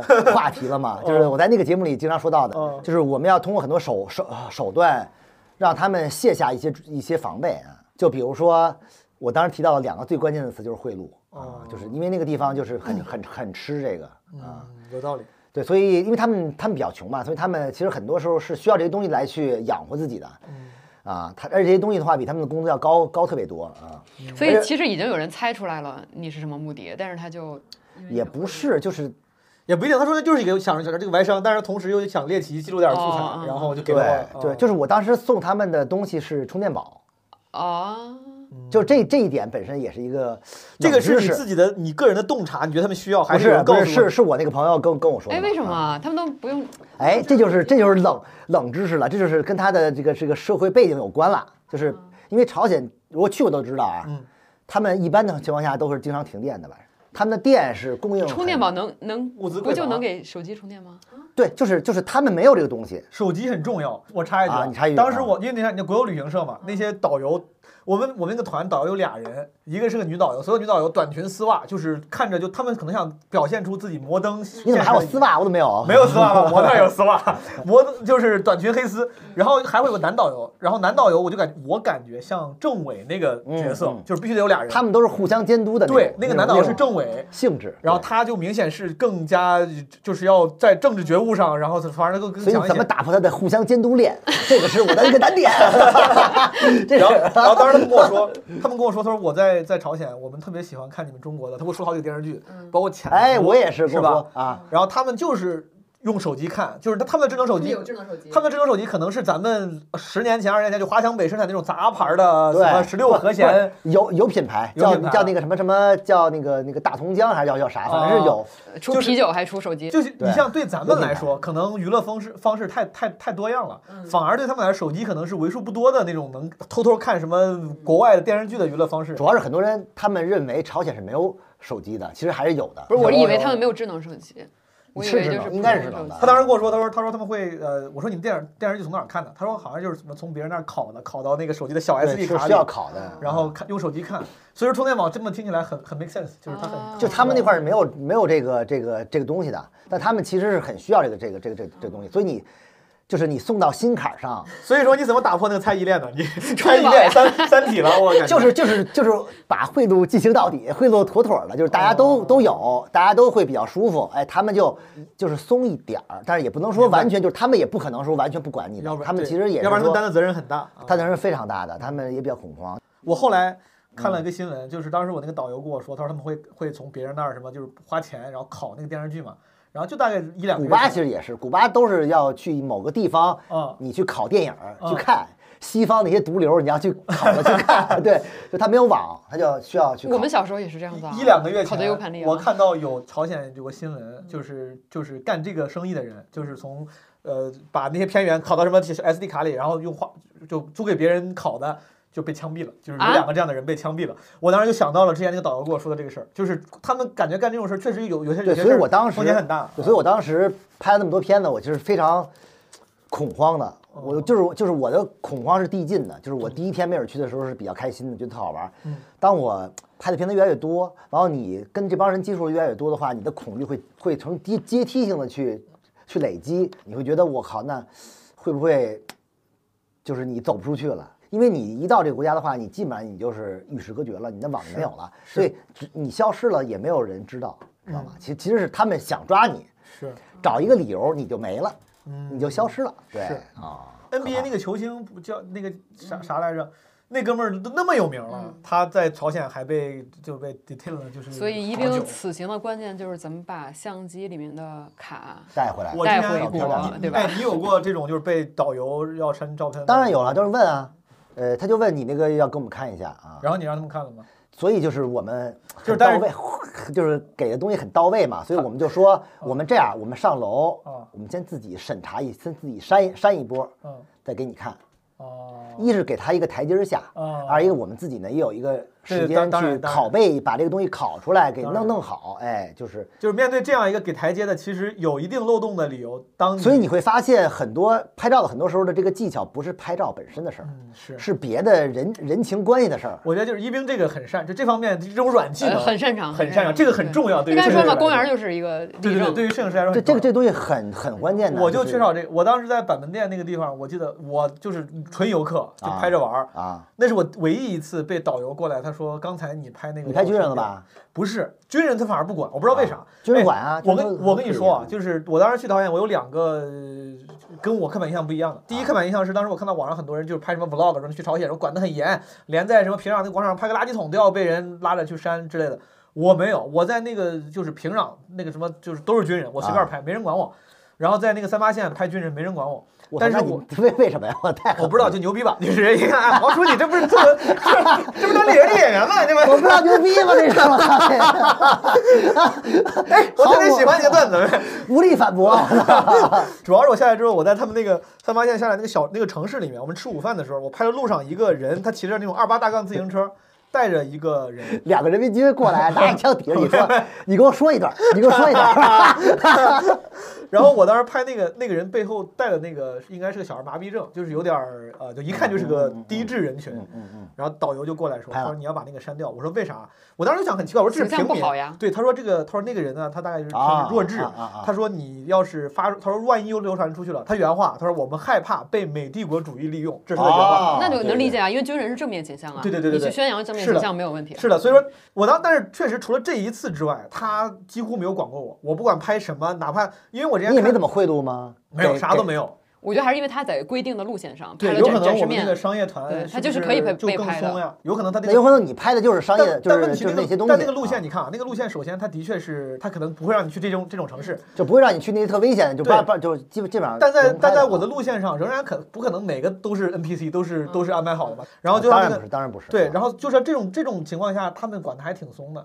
因为我之前看过有人说，就是在什么广场上你拍垃圾桶，他们就会觉得你在拍这种阴暗面，就把你删了。哦会的会的会的。然后是我就的发现啊我他们就没人管，我也不知道还。是因为你红，不是，当时我就想，我当时的一个想一个想法是，我说是不是大家对于朝鲜这个呃保守克制、闭关锁国的印象太刻板印象了？它是其实没有那么，当时这是我的想法，我说是不是其实它没有那么那么闭不是关锁国？也也有可能大家愿意看到这啊种。我当时在那个，我当时在那个圆山嘛，当时我在那个那个酒店里，我就嗯闲的特别无聊，我就嗯走出来，在我那一层就就就是也就是随便看看，嗯我看到一个小的桌子，桌子上我不知道是谁吃剩下的苹果，嗯烂苹果，我就拍了一张，嗯我拍完这张，同时突然看见旁边有一个服务员走上台阶儿看着我，就愣了，嗯啊，我也愣了，我也看着他，他也看他愣看了我，他就什么都没说走下去了。嗯没过十分钟，我导游非常凶的跟我说：“你在拍什么？删掉。”哦，就是就是我们混的已经非常好了，但那一刻他依然脸色一变，跟我说你删掉，这个特别特别凶。这个听起来非常就 make 是 sense，对，因为如果只是在你们之间的小行为，它它就是是可控的。就特别特特特特特特特别好，但你觉得那东西没什么，对，吧但这个事儿他他竟然被别人知道了，他的责任对突然就大起来了。他说，万一这个服务员去跟我领导什么对去说对说对没对管好我的团员，对他应该就对。就垃圾桶这个东西，或者包括吃剩下的东西，没准你没收，就有可能会觉得不好明白，啊。然后我就回屋了，完了出来之后就看，瞬间那个东西就没了，就被清了。明白。就是你会觉得，哎，还是一个有一种莫名的力量在在笼笼罩着你，让你就有点那个喘不过气的感哎这觉啊。而且当时我很这个是花边新闻八卦。我当我们当时在平壤看那个，就是阿里郎那个演出，嗯现在叫什么《国家的力量》好像我们都要看，啊，对对那个。巨贵，那张票八百块钱人民当币时。我们看那一疯了天，恰好碰到中国的这种文艺哎呃团体去那儿交流考察啊，然后我们坐的主席台，除了坐了官员，坐的是什么佟丽娅、孙楠，咱们中国的一些好魔幻啊、！就是有一些演员，就是正好那两天去朝朝鲜交流，这个不重要，可能，但是我不知道是不是因为招待他们，当时可能到 快去回家，就是可能到的呃官员比较多，后面就是那个主席台中间那个主席台区，就是游客肯定坐不到那儿了，最前面是这帮人。后面就是感觉就是一些高官显贵的家属，啊有一些你明显感觉十三四岁、十四五岁的小孩儿穿着西装，你就感觉应该是官二代、红二代那种。哦然后我就看那哥们儿，我当时就看那几个小孩儿，我就因为离得不远，他们就一直把手机横过来在操作，我就感觉他们他妈在打游戏，就打王者荣耀可能类似的。啊我当时咱他妈是没信号的，然后我想这哥们儿这挺牛逼，他他们是有专门的网络，就是这种感觉那是那是两个生活，就那个人他他穿着西装，然后拿着手机，然后在那玩游戏，跟一般朝鲜人的那个生活是完全不一样的。那个也挺挺意外，让我觉是得是是嗯对，就是我说比较魔幻嘛，就是那个地方你会觉得它整个的城市面貌啊就是我们的七八十年代，嗯但是他们都拿着手机，就这种这种小细节会让你觉得很穿越，嗯，就是一种新的东西和一种老东西的一种结合，你会觉得特别特别特别魔幻。这感觉是另外一种社会主义赛赛博朋克。赛博朋对赛博朋克是对对对 high 是 tech 是 low 是 life，这个是社会主义就是你过的都是社会主义生活朋克，对，突然他妈就对对有个智能手机，然后对顶上你觉得顶上再看呃高高 gossip girl，我就是对，就是你会觉得它很突兀， 对它不应该在这个环境下出现的一个东西。咱们理论上肯定都是不会为了拍这个去追求猎奇的嘛。嗯那除了猎奇之外，你你最后你最大的这种感受是啥？就是你你去看那些普通人生活，普通人生活最后有啥更细节的感感悟吗？除了那种荒诞感之外，就是我其实觉得他们是挺幸福的，还是我给我的感觉，就是因为没有见过更大世界，对，就是从当地而人是很很开心的。就虽然他们比如说有呃在吃上啊，在物质上啊，没准儿没有那么好，嗯，但他们的精神上是很很富足的。我觉得这点是挺挺难得的，就很很像 Matrix 一样，就是他给你造了一个嗯世界。所以我那个就是我那个项目也叫朝鲜美梦嘛，嗯就是它其实是在一个梦境当中是非常好，大家都醒不过来，也不愿意醒，嗯就在那里边儿就是很很开心的生活啊。明白。没准他们觉得这个这个这个世界跟我没有什么关系，或者也觉得这个世界没准没那么强，我们也很强嗯啊，他们也会有这种这种想法啊。对人家老老说嘛，说不快乐的什么根源是知道的太多，然后能做的太少。对对对对他们对就知道的不多，那可能就没有那么不快乐。他们等于是一个绝对封闭的一个领域。你去古巴这个应该是更早的事儿，是吧？更早的，对，去古巴上一六年还是一七年啊，啊，对差不多，我应该是一六年去的，就古巴就完全不一样了。古巴你看都是社会主义国家，但古巴就它的那个就是明显那个更那个那个颜色色调就更明亮一就些，是美洲的基因就是在对里边，在骨子里，就是就就属于那种啊，是就是他不会有人管你，不会有人去限制你，那个时候是你旅游顺便拍的吗？还是出差顺便去？就是。旅游啊，专门为了去那个地方拍的啊我问到古巴这个项目，我就顺便多问一些对摄影的问题了，啊，因为我当时看你拍的时候，我应该是有个。我我之前网上看过一个稿子，就可能问关于这些方面的问题，嗯你是会讲你说看到一个什么人，然后你想去拍他怎么怎么着，嗯，就这个事儿怎么锻炼出这种街拍的素质脸皮？就比如我要是作为一个游客， 我看你拍那个东西，我觉得好，我也想拍，这就不好意思，就不好意思过去。啊而且你英语是很好嘛，你过去英语并不好，你怎么去跟人就是 make it happen 呢？我表情很好，我表情很丰富，用言语获取我了的别人的信我的任身，体也表情很好，怎么、就是怎么干的这都这个事儿？就是这个没准儿就说起来比较话比较长了，因为嗯我有时候在我的自己有时候会有一些课程的时候，我会讲到这个事情。嗯就是我一开始比较幸运，就是我最早最早拍人文，我是去的印度。嗯，这个没准儿对于我人类就是对于拍人的这种恐慌感没那么强，就是我的心理阴影没那么大。我去印度的时候，我当时就是想，呃，想去那儿玩儿，结果所有人都特别热情，完了就嗯对都让我拍，他们希望你拍他，是不是所以我拍完之后，我觉得我我说拍人那么生动呢，拍人比拍风景要好很多，嗯拍人才是 number one 才牛逼，所以我就开始觉得，哎，人文才是我没准要要以后要发展的这么一个方向，是对，所以我就开始就是以人作为一个重点，我觉得人是具有故事性的，嗯是具有感情色彩的，是它能很生动的，它能让人看很久的，嗯所以我当时就开始拍拍人，但是其实。每个国家、每个每个地方的人都不一样嘛，很多地方的人基本上都是排斥你拍的，嗯比如像日本啊、像美国呀、他们对于人权呀、对于这个肖像权很重视的。嗯，人与人之间的边界感比较对强，对，就是他他不太，其实按理说，呃，尤其是拍孩子呀，他们是很、很嗯对介意的。对对对对对对但是我一开始去的，呃，印度之后呢，我就觉得其实就是还因为挺印度的热情给了你一个对，给很了好我的信开始心，啊所以对我就慢慢慢慢地开始就是去去，呃，去拍人，拍人的时候呢也尝试跟他们沟通嘛。嗯，虽然英语不太行，但是。对，就是国际语言，就是大家就是你来玩儿的，大家也不会对你有什么恶意，对吧？ 你你你长得也人畜无害，对吧？对吧？你长得还是我有觉点得有点还行啊争议的，就 人畜无害这个词儿还是有点争议的。 我如果需要的话，我也可以说一些脱口秀， 做一些表演，对吧？嗯就是还就是还行，就是所以说嗯拍了一些国家，就是当然也有一些很不友好，比如像像俄罗斯啊这种地方，嗯然后日本日本其实他们是比较客气的，但是他们还是很客气的让你删掉照片，就是还是就不太希望我懂希望。我懂我我印象比较深的是在在冰岛拍照，嗯，冰岛那地方也没什么人，我当时去一个岛上，然后拍也我没在对，也没什么人，会有谁然不后愿意你我呢？在很远的地方拍了绵羊一不愿意个拍了一个小屋子，小屋子前面坐着两个人嗯，那个人就在我的整个画面中呢占着很小的像素。嗯，他看到我拍他之后嗯，大概我觉得他离我应该得有将近一千米，然后奔跑过来了。然后奔跑 过来说说这是我们的私人的生活，你能不能删掉照片儿？呃那眼神儿也不错就啊。他们会那么注重肖像权，但其实根本就看不到他们。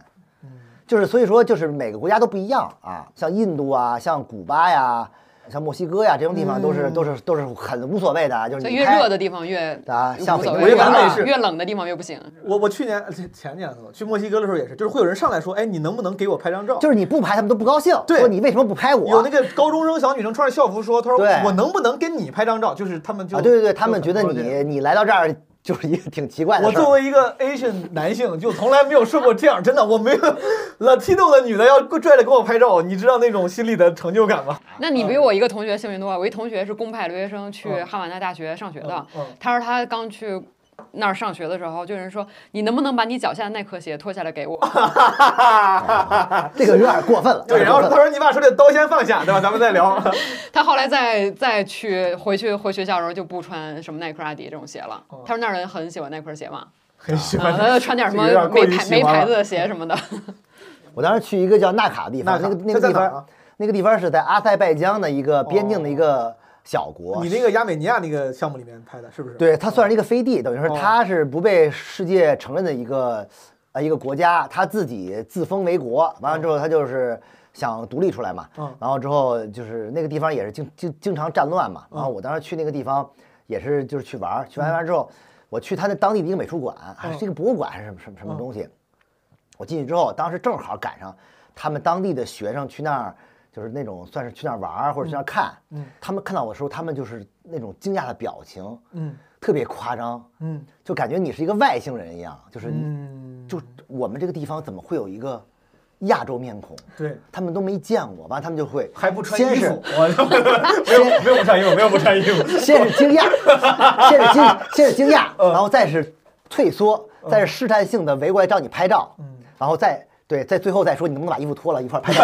照。就是我觉得我好像太封闭了，就就那个地方。是是是，就像我们很小很小的时候看咱到们外中国人对一样咱们中的那国个心经历情过这啊个。阶段，经历过这个这这个这你个们，小感谢改革开放，你对你吧？们小让我小们学的时候学校没教吗？说如果见到外外国人不要啊不要围观不要 围观，对对对对对对不要盯着看。 中中中国是经历过这个这个时候的。对对但但我就问细节操作啊，就比如你现在就在街上碰了一个想拍照的人啊，你会过去跟他用用反正肢体语言也好什么，你会跟他说我能给你拍张照吗？是就是想要尝试传达这个信息，还是说你会先不说，先拍拍完之后再？对，我会有一个，对我会下意识的先去有一个自我判断，就是这个人哦用不用说，用不不用贴打招说，呼用不用说？对对对，如果不用说的话，就我就会就去干就完了。对我有几种几种情况，第一种情况的话，我会以非常快的速度去拍他，拍完之后我就走了。嗯，他有可能会很懵，就还没反过来呢，人对我就走走了。 对他想骂我的时候，他就我已经走了，对吧？还有一种就是我觉得还挺好，我就拍一张，拍一张我就会冲他微笑，或者会我我我会上去跟他聊两句。然后呢，这样的话也还行。嗯，还有一种办法就是我觉得这人不太好好办，我我没准我会先尝试先去跟他聊。嗯，啊，他要觉得哎没。比如长得比较凶，对吧？但是其实一聊就能发现是一个特别温温柔的一个，内心是一个少女，对吧？完了胸前两把两把络腮胡子啊那种那种护心毛，但是其实哎说哎你哥这哥，坏的的，就对是对，哥哥什么那种啊，对，我就哎，对我背心儿就粉哎，色我再跟他聊一聊，对我再去拍明，白哎，就会就是你会根据不同的人会去有一个不同的这种方式，这又说到，我觉得就是一冰有这种 street smart 的能力，嗯，有有些事那情你非常有，他可能非是常没有的。哎，你跟他走路没有发现吗？就有人你跟他走着走着，突然发现不见了，然后就在这样拍，然后迅速就离开了，嗯，就走着走着开始拍，就看到一个东西的话，你就一定要拍下，就是一定就是要无无无声无息，就没有拿相机那个过程，就是你不知道他从哪儿把相机掏出来的，嗯就感觉是长在身上的一部分。我发现我认识很多人文摄影师都有这个技哎，能。嗯你现在身上，你今天带带带相机了吗？没带啊，所以说你现你你，那你就会用手机手机拍。对我手机我也拍啊，对啊明白啊，我听起来你去过挺多非发达国家啊，甚至是啊可能会更乱一点、比较多。比较多，有遇到什么危险，或者你怎么去避免危险？我真有过，而且而且这个就我这个例子在很多地方都都说嗯过，你说，就是我最遇到危最危险的一次情况，反嗯而是在发达国家，哦就是在日本。哦，我我对我哦听歌过，歌舞伎，对对，被你说被那歌舞次伎的雅库扎被被那个黑社会追杀，啊啊我操，嗯追着跑对吧？但最后他追追着追追上跑追上你了吗？追上我来啊！然后就让你删了把照片儿，是吗？但你就是因为我拍没照有拍，其实我哦我当时是走到一个就是一个他们的一个地盘儿，就是也是无意中啊，谁也不想。完了，我就看到一个一个画面特别好，啊但其实有一个女孩在在蹲在地上，就是翻包嘛，完上面有一个大海报，嗯就特别特别棒。我想我我我就特想拍，嗯就是我后来我后来我觉得那个女孩有可能是他们管辖的范围，嗯然后我呢想拍但没有拍，只是相机举起来之后刚要拍，嗯他们就围过来了，就有六个人，这六个人呢就是不是高级别的黑社会，不是穿西服那种，哦是穿花坎儿的那种，就是有点低级别那种小混混儿，对吧？就是不讲规矩的，对吧？然后他把你一围。也不跟你说英语，也不跟你聊，就是你跟他说什么，他也不管，就是上来就是那种无啦，本该路，就那种他推搡你，哦抢手机，我操！当时我巨巨害怕，但是他们万万没有想到，哦，他们六个人把我围住了，我我还能还跑可 以跑。他们觉得你我已经傻了，就啊我已经就疯了。但我当时觉得不行，我说必须得跑。不为能什坐以么？待毙。啊因为手机如果被他们抢走了，我什么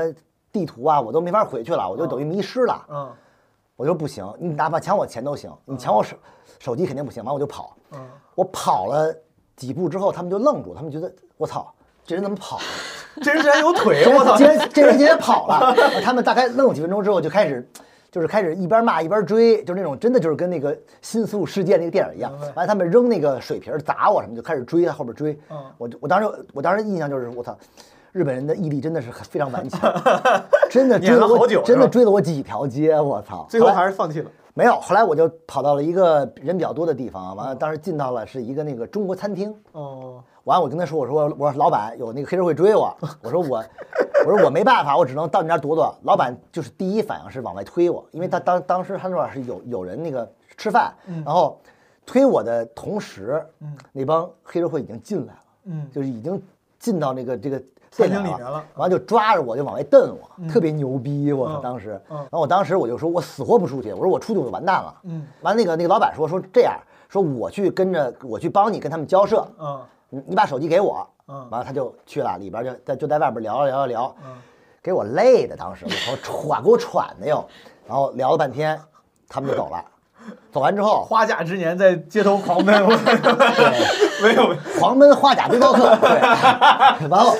不是，关键是听众不知道一冰长什么样，他长就像一个黑社会，他可能以为你是同行，我觉得。然后呢，然后他们走了之后，我又在那个店里歇了大概十分钟，嗯然后我出到门口之后的话，我二话没说打了打辆车，嗯我打车回的酒 回回酒店，因为我怕，比如我一刚一出门，他们立马又又追过来什么之类的。嗯，呃就是说起来没人挺开心的，但是当时的情况是非常恐怖我的。啊而且之后我操还是有点心理阴影的吧？就是有啊，我对操！我啊我有有我能有理有解心理阴影。就就这种事儿说起来，感觉他妈说完就过了。我我遇见这种事儿之后，一两天就其实心里都会有那种对，因为我当时理解嗯看过那个《新宿事件》嘛，那个吴彦祖剁手嘛， 是我当时觉得我有可能，我我已经想到了，如果你要剁我手的话，请剁我的左手，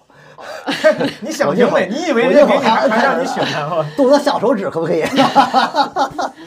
所以说这是你唯一一次遇见，唯一一次，对，唯一一次比较危险的一个处境，就是我基本上都还是都还行。那我觉得可能是因为你足够有街头智慧，以至于你很少让自己陷入那种就是困我境中我一般不太能让自己陷入困境当当中吧。就比如说有些地方很危险，我就不去了啊。有些地方，比如说觉得不行，我就基本上我就不冒这个险啊你我刚听你的意思是你之前开过呃关于人文摄影的课，对吧？啊。之前有啊就如果现在有一个人想要做，就不咱不说别的，就做街拍的话，啊，你会给什么建议？如果只给一条建议的话，就是我觉得你首先你要使你自己变得很友善，并且使你自己变得不那么重要。嗯你要隐藏自己，像一个刺客一样。就比如说你在街上的话，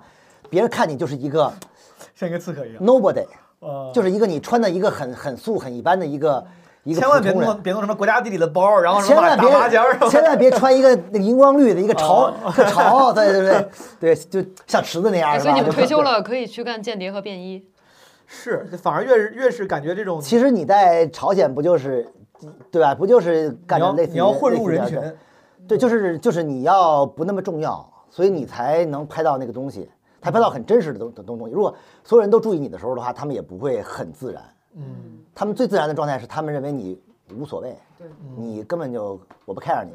所以这是最好的时候。是你是那比种较好你是那种会就更随性的，碰到什么喜欢就拍一下，还是说会等？我看有一些什么街头摄影师、人文摄影师，他们说这个地方感觉会感觉，如果有个人什么从那儿走过去，就会是个很好的照片。他在那儿等等他妈半个小时、一个小时，然后为了啊我拍这都个会，但是我不太会浪费时间。就比如如果这如果这个东西我等了大概一个小时没等到，我就会走，或者我半个小时，我给自己设置明白。你如果一个小时你都等不到的话，你就是等不到了。等一天，如果等一天你拍张照片的话，毫无意嗯义。对于你的旅行，对于你的街头摄影毫无意义。我觉得旅行的意义就在于，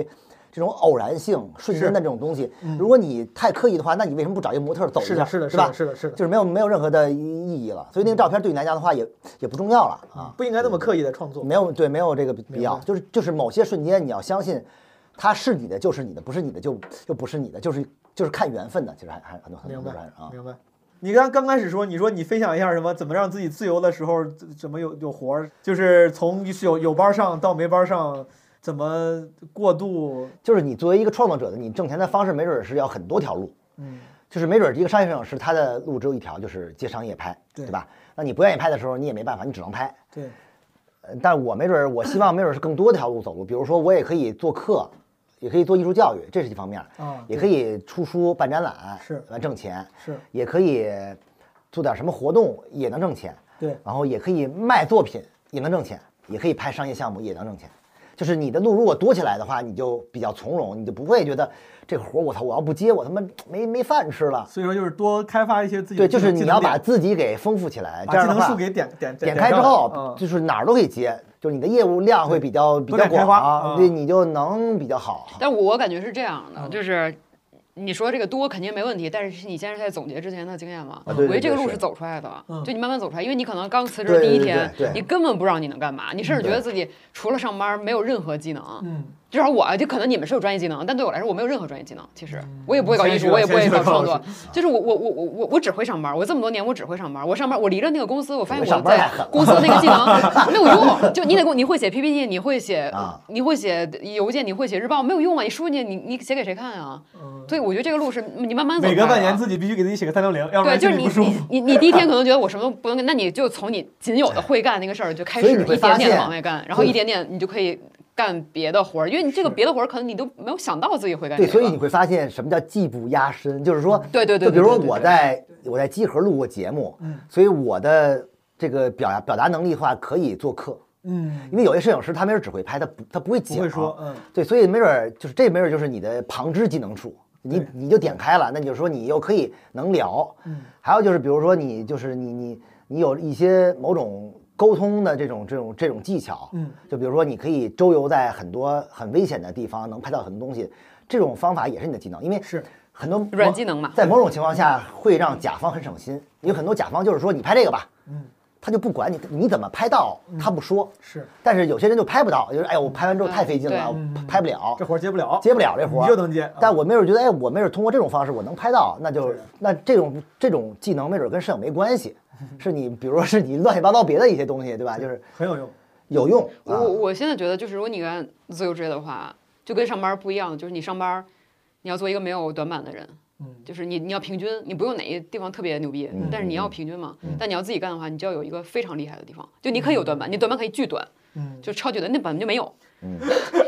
你没有那块板儿。嗯什么剧短就没 有，这联想到所以一我嗯冰觉我我我觉得是你但要，是你要有一个非常长的长板，我觉得非是常你明显的要长不板是，。我觉得是你要自己做的话，你要所有的板都要搞到非常长，哦，那那可能我们干的不一样的对行业，就你是做创作的嘛？就才能嗯你才能会比可能我较干的是不一比样的较从容一些。我听起来一冰这个对我来说更合理一点，嗯就是你上班的话，比如说你做设计师，那你只要设计就行了，然后你谈项目就 account 帮你谈啊对之类对的对我觉得是这样然后我觉得是这样 HR 帮你负责你的社保，然后这这这之类的，对对对但是你出来之后，就是你又得得谈生意，又得去干这，又对得是去干那，我我我不这么觉得哎，我的来你解释一下我的经历不是这样，因为嗯这你没上准班是因为你的业务能，就是业务的范啊，畴有可能，不一有可样嗯能。原来我做运营嘛，我是要跟各种人接触明，白就是你是你是你其的实工很作就难受是的，就是不能有短板，会高老老师对之前的工作的要求太高了，他必须对得都得都得就你要是跟各种人，你你的领导、你的同事、你的对用户，然后研发产品，然后你呃产销售，嗯上班你你用到你专业技能的地方其实不多，嗯你更多的是做翻译，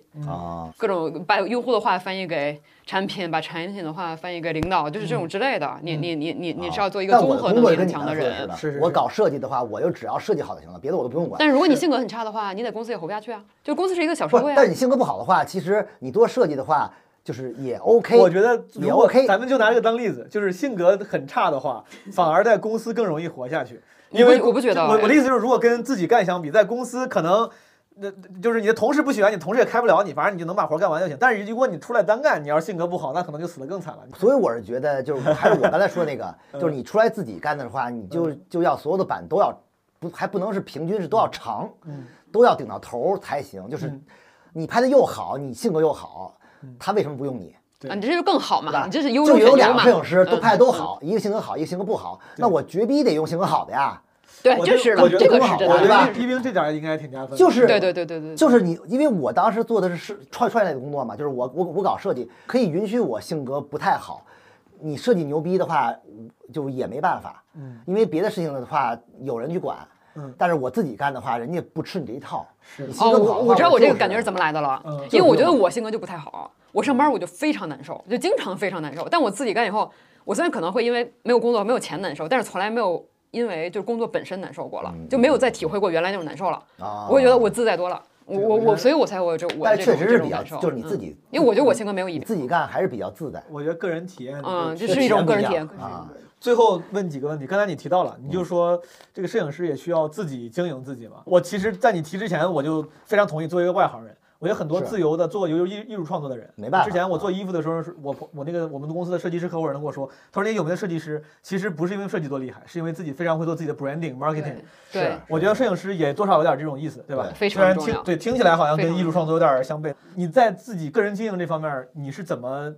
呃能做得这么好的？我觉得也不是做得好， 我就感觉我做的也没有那么好，只是我不太又当又立。我觉得作为一个独立的一个摄影师要生存的话，嗯你去曝光自己或怎么着，这都这是这种事儿不必要的丢不丢人，啊、就是会有人觉得丢人吗？你们这行就是有会有有很多艺术家比较低调吧，就是哦就是他也不太，就是也比较沉默啊。我觉得这跟没准跟性格有一定明白关系，有可能也也有些人没准也是为了装逼或怎么着的，就是这个这个东西就不好说了。明白，但是我是觉得，就是首先你的作品要更多的曝光，嗯，就是你就是别怕那种就是别人看反了，有的人也是懒，有人也是懒，就是就是你要让更多的媒体或者更多的公众看到你的这个东西之后，你这个东西一是对你的，因为你你作为自由摄影师嘛，就是你的这个身价，嗯，是怎么来的呢？是你的名气，嗯你的作品的有名儿，嗯，你的有名儿当然是一方面是你的你的东西要好，嗯其次是你的能让很多人看到，明白他们认为你的东西好，明白，对吧？然后之后这是一个逻辑关系，然后好了之后，别人就会找你，找你之后的话，就会有更多的更大的品牌找你。是当这些品牌找你了之后的话，你的身价自然就会上去。嗯，当一个甲方看到你跟这个品牌合作过，他自然会掂量掂量，觉得当然哎，我请你的话，是不是要把价格提高点儿？因为你跟他们合作过，那你肯定不一般啊。所以他会有这个想法，所以就没办法，就是你你你，有时候我有时候不太想去说很多事情，但是你也要。为了生存，为了以后对的你发也展，嗯要更多的去转发你自己的东西啊，我觉得也不丢人啊。对，所以我觉得我听起来这个关键的点在于，一冰你是有意识的会去曝光，会去。会啊会啊会啊，嗯，一旦这个开始之后，后面就开始，就像你说，就滚雪球了，你就对对对用那些履历就能自然而然的就往后越来越来越好对了。对，就是你的背书要硬，嗯，嗯，对我我补充一句，因你为说我你说我偶尔当甲方嘛，就是你最有经你验再去选合作的呃对象的时候，其实嗯很多时候。品牌也好，或者是什么机构也好，其实他们没有什么判断、嗯判断力，他们对这个对被挑选的艺术家或者摄影师的判断，就来自于别的品牌，或者他们没对他有的判时断嗯间。去去了解，大部分都人没有什么，就比如一个说 case，他们有十个摄影师啊让让让让你选择的嘛，对嗯吧？那他怎么选？嗯，他要在比如在一个会半个小时之内把这东西选选了，嗯，他肯定他没办法。其实大部分时间大家没有判断。对他们只能通过很简单的方式来判断。哎，这个人我之前比如说苹看果，过他的新呃闻，啊苹果对跟他合作过，或者哦 OPPO 跟他合作过对对，vivo 对跟他合作过，那他们替我选了，那我觉得他应或者该没他有的这问组题。片子，哎，我看过，啊对对对挺好的。对我他觉《得他时年报》转发我过。我跟你说，啊大部分人都对都甚至他都看不出好坏，嗯，就是不是那么多人对他所以对艺所以术作品有说判断所力以他的，会没有的。嗯他会对你在某些呃履历上会建立信任。对这个信任就是说我反正不管你拍没问题，嗯他会有这么一种。当他建立信的时候啊，就就基本就稳了，就是他他不 care 了最后的结果了，嗯他觉得你肯定没问题。肯定然后我如果你想走这个路，我觉得还有一个建议就是要我经营自己的个人网站。嗯社交网络当然很重要，就也同时经营嘛，这社交网络，因为在中国很重要。但是如果你要走职业路线的话你，要往国个人外网发展的站话你非常对非是常重要嗯我我也是觉得，就是在国外有一个什么都看所谓这的 personal website，什么 personal portfolio，好像是个艺术家的标配。对标配。国内标的配话，其实反而就是那些网站就是很多人有意识的搞，但其实在国内大家不一定会去那么用心的去看。这主要是习惯问题，因为国外的对人对就对习惯性的看，因为你像你。在社交网络上、朋友圈也好，或者微博上，你你只能按他们的规则去呈现嘛，你就九张图，是就是图片方的或者圆的。是但是你要个人网站的话，你就会放自己的判断进去嘛，对就你对它对的对审美上的是判是断，你怎么来编排它，它是你的一个一个作品。其实整个网站就是你的作品，所以其实品牌方还是很在乎这种东西的，嗯觉得你专业度会够。而且这个曝光啊，我发现就跟我们做创意、做营销一样，就有时候这个事儿本身可能因为它介质的原因，没有那么多人能够接触到。比如讲线下办个展，能看的人一定就是线下的话，不没有那么多多人能看。对对对是，反而是通过后期的报道，你要想办法让这个事儿被线上能够传播、被报你道。说的太啊对了，说太就对是了。就是这个展，嗯哪怕没有人看都无所谓。嗯而且我跟你们说但是，你很就是一最后写在了履历里，这个有就是一有个有点非啊常我在哪有儿办过展嗯有有艺术展，我都知道是假的，就它其实根本就哦不存那这个这在。它这个就要是，比如理解他我就五万块钱预算，嗯他就是拿这五万块钱买通稿，哦，这种事情我都啊这都就这跟样很多嗯很多地方搞事件营销一样，说谁谁谁在线下办了这个活动，其实那这个活动当时可能也没人知道，没有那么火，但那个稿儿写的好像这个活动当时巨巨有创意、巨牛逼啊。但这种造假尽量还是不要了吧。那肯定是不要因为但我只是其实说对于你来讲，对你其没实那有么这种好事儿，对你没有真正的实力的话，也最后也走不就远。歪门邪道嘛，对对对，这就是纯粹歪门邪道。明白。嗯所以说你就是作为一个打打个比方，你现在还如果作为一个新入行的摄影师，他还没有接到那些很硬的呃商务，然后当做嗯自己履历的情况下，你觉得最好的曝光的方法就是在社交网络上多 PO 吗？还是做多多参加活动，参加什么影展比赛？就是你首先对你首先你要拍拍自己的东西嘛，拍的足够好。嗯第二步，你没准你是在各个平台发表啊，嗯这样的对，跟最好能跟比较权威性质的，比如中国权威性的假杂志啊、三影堂这种对这种机构，嗯哎，他们其实呃会会让你更快的进入某某种某种领域被这个业内的人对就所对对所所所以熟知，嗯，对，所以就是你尽可能的，当然如果你没有这个实力的话，你也能，就是你也要在别的地方多发多多曝光啊。我觉嗯明得白这个这个这个这个没有什么坏处。我再问一个，我这这个问题问你俩啊，我发现我我心里那些拍的好的艺术家、摄影师们，甚至可能甚至画家，反正那种艺术家，他们会以项目的形式整体呈现自己的作品。嗯嗯这个事情，我觉得在比如在在多年前，他可能还没有嗯成成成型成这个风潮。比如我之前在纽约什么大都会看这个展览，都是后人把这个摄影师他们已经去世啊了对整理一下对对对，对他们当时拍的时候没有说这个是我的什么纽约项目都市生活主题对啊对，对但现在好像我也发现了，就一旦这东西有个主题，有嗯一个项目，就感觉哇，这个牛逼，这就一看就不是普通人，这人家就是啊人家就是专业的，人家就是做了一个 project。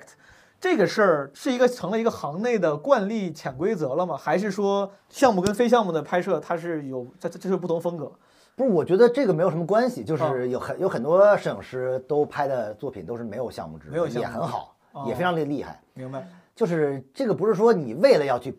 要去怎么样，你拍一个项目，因为我们看到很多摄影项目也很水，是对吧？你如果你没想好，你就拍，是首先一是容易夭折，啊就是你拍到一半儿，你觉得我操拍不下去了；嗯还有一个就是你就是拍出来了，别人一看你这拍的什么玩意儿，没有反而没有会诚意，在取巧，你反而会起反反作用，所以就你以为会怎么样，其实反而会会不好。就所以你我基觉本功得也没打好，花活儿对，玩我挺觉得多你。还是要真的要去，就是如果看你你想表达的是不是真的需要用一个对项目来就是呈你的现。内核是是是啥？如果你你的内核足够硬、足够深刻的话，肯定会有很多进行报道啊，就找你什么的，就是不是嗯你去往想着办法去往外推销自己，而是别人去找到你，去求你去怎么发表之类的。你的最近的这些年的很多作品都是你自己也是会用项目制来呈现嘛？对啊是因为你想表达的就是可能一张照片承载不了，你想表达的是一个主是是题对对，对它不得不用很多照片来呈现。因为我的视我的视角变了，我的那个表达东西也变了，所以你肯定不像以前那种快照一样的了。嗯，像以前其实就是呃一张一张的那种街拍嘛，是那现在其实你的拍摄东西也不是街拍了，嗯，所以也没有办法去用那种方式去表现了，所以我就觉得这是很自然的，就是你想表达什么东西，个我这东西就我很外行的问题啊，所以说，那你像早期那些牛逼的摄影师，他们为啥就没为他们就没有这个习惯吗，没有这个意识嘛？就是他有们，啊，其实以前也有很多摄影师项目制啊，都有，是吧？啊，对，都有都有，其实都有。呃，像你像像马格南这这帮摄摄影师比较偏不是项目制的，明白但是你看现在由于你像什么布列松这种，他们拍过什么一个系列一个对，呃像就是如果你能把街头快照拍得很牛逼，那也可以，也没有问题的。明嗯白。不是说你非要搞个什么项目就就特特特牛逼了。对对，所以所我以这说很外行，我确实是只不是因为知道有的人他要拍东西，他必须用一个项目把它装进去，比明如白说。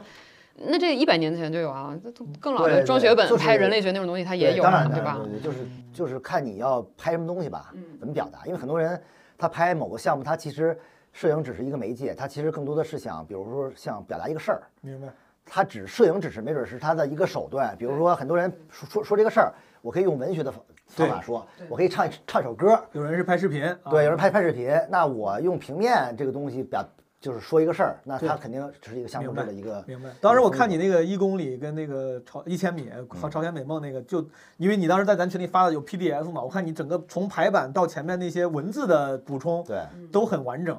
这个很重要。就那些排版啥的，这也都是你自己搞的，你自己要你就觉得我要把这个事儿弄成一个我自己的作品，就是对，这个其实就是跟我以前拍的完全不一样，就比重变了。以前我拍以前我拍照的话，把所有的这个精力会花在前期上，就是你怎么拍好它，对呃，拍项目制的话，会花在你一是创意阶段，嗯就是你想这个这个概角念的度阶段啊，还有一个就是其实更多的是花在后期的排上，嗯你中间拍的那个过程已经没那么重要了，嗯就是已经引引的很很低了。你说一个事儿，你怎么说？嗯你是以一种叙事文的角度说呀，还是以一种散文角度说，还是以一种诗歌的对形式去说？是就是你怎么去表达这个事儿了，对吧？所以说这个没准是你在排的过程当中你能体现的。朝鲜那组真的排的也很好，是那个排版排的非常好。对，它这个设计的也很也很也很好看，很高级。我记得当时我记得红底儿金色的字儿对吧？我啊，对把对这对个对，就是比比较名字起的也好，我当时我在群里我就问我说你这是就就怎么设计的这么完整，就是搞的。所以这个东西你自己排好的话，对你以后出书啊或者出什么东西的话会比较有帮助嘛。就你不用再去花心思再去考虑这个事儿，因为这个事儿已经做完了。比如说这嗯个这个呃还是外行问题啊，你做做这个项目，你说你后期排的时候，其实都是很讲究的，你的顺序哪个在前哪个在后，然后甚至对在某对对某一页里面它是对对哪个大哪个小，这都是你自己的个人意志的体现，对吧是是你是得花时间是想是。是，这个东西没准花的时间比你拍照时间还要长。你要把它打出来，摆在地上摊一地，你要去排啊，去摆啊，去反复看。然后你看不了的时候你就睡一觉，第二天起来你就再看，你就没准会就反复的去调。你看啊，作为创作者，作为艺术家啊当你有想想表达的东西的时候，你现在最擅长的、最习惯的是用平面、用影像，对吧？对对你有你有中间觉得，哎，我操，有些东西我想尝试别的表达方式，比如说什么视频啥的。你之前学的不也是这个？有过吗？有这种可能吗？呃，你对摄影的爱是完全就亘我古不变的。，对我目前来讲，摄影平面这个东西更加好，能表达我想说的东西。它没那么直接，就它会比较隐晦的能藏一些东西在里边儿。这个没准是我想玩儿的一个东西。嗯但是视频的话，它很多时候它会更加直接一些，它更加像叙事一样。嗯是，就是视频如果呃讲故事会比较好的，嗯，但是但是影像更更适合于写诗。我总是搞不懂。我每次去那个当代艺术展啊，他们突然出现一个展厅里面开始放那些视频，我操，我就其实我也搞不 太懂。就我说这这干啥我呢？也我也搞不懂。 对，就是那个视频，通常放的视频都让人很搞不懂。对它有可能是一种表达的辅助，或者说它会一种延， 就是就是，如果你两个都看不懂，你凑一块儿看，会不会就就懂了？ 我从来没有在一个当代艺术展里看遇到过看懂的视频。 所以我觉得我工作十年唯一给我带来的什么，就是我敢说我看 不懂没。我刚工作的时候不敢说，不是，你还要看它的那些当代艺术，你还是比较重，就是比较重要的还是它的文字嘛，你还要看它的那些哦对对对阐述，你还得读一下，对对对，嗯，你现在觉得现现在你的标准，你喜欢的摄影师，他们通常的共性是什么？你喜欢什么样的呢？就是偏舒缓的，就是没有那么强烈的一种一种视觉冲击的，嗯哦但没准它里面会会蕴藏着很多内容，想让你去挖掘的一嗯些片子，表达比较克制的，可就能比较克制的。对对对对，像那个 Ro- Roland Roland Ro- Roland，就对那个那个那这个是个人是吧？丹麦的摄影师啊哦，他的他现在也好像也也比较火，他拍的很多东西就是比较克制，但是又又很有意思，明白有藏着很多东西，完了又也也会也会用到很多商业的手手法去去拍。高老师呢？高老师，我想听一听你的推荐，然后我去学习啊学习。 就是我能我说个不人是的摄影师的艺可以艺术领域行吗？可以可以可以可以可对以，我去艺术，了解一下我。我我最最让我大大受震撼，最让我郭德纲， 我操， 这个老艺术别瞎家，说真别的我觉得最让我我想想啊，就嗯直、就是直觉上的震撼，嗯我觉得是谢德庆，就是一个当代艺术家，哦啊是一个台湾籍的美美国人，哎，这样、嗯是台湾省是可以的这样咱。们台湾省台的湾省哦哦的呃的美国籍，美国籍美籍华人对吧？美籍对华人，哦呃，嗯对台湾人是个嗯台湾省的人。嗯，不不能害你的播客。对，叫谢德庆，他有呃一系列的以以年为单位的一些当代艺术的呃项项目或者行明白为，我我觉得谢德让庆让让让我幼小的心灵受到极大的震撼。我觉得大大家可以看一下，我很难可用以一句话来描述他的。他的他的项目就是那几个以年制了，他一共就一生就做那么那么几个项目啊，这哥们这哎个他已经去世了吗？没没没没没哦有，就是他他做了就是他就是做了那么多的 项目，明白，啊就他的作品能使你在这个这个艺术的领域中当当这个当经纪人游刃有余，可以跟人 battle，就是这可个以跟人拍了。对对对，每就聊一每些对更高层面的艺术。对，然后每因为他的他们项目我已经看了很多 遍嘛，但是我我再看还是有那种感，有那种就是你的肾上腺素飙升到想哭，就是你不是感动的哭啊他是拍的，你是那种飙升到这儿我就受不了了，你的泪水喷薄而出那种 感觉。非常好。对，好，再次感谢一冰跟高老师做客，基本无害。咱们今天就先聊到这儿，好不好？感谢大家收听啊。好啊，再朋友们见拜拜拜拜拜拜拜拜拜。 And when we get together, we can make love, can't we? Here I am. I'm all locked up in love again. Here I am. I'm all locked up in love again. Got no one to love me. I don't even have a friend. Alright.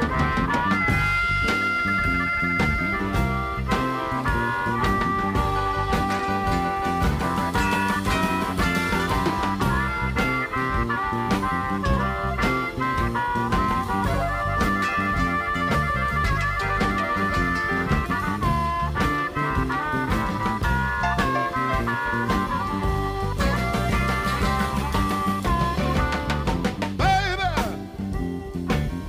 won't you let me hold your hand?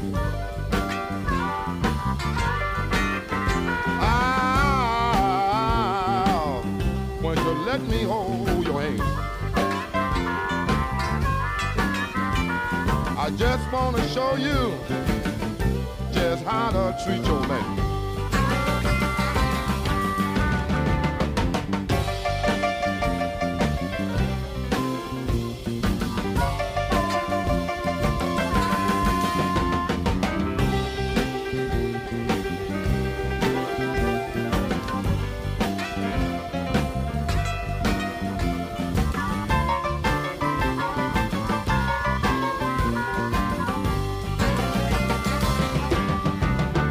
I said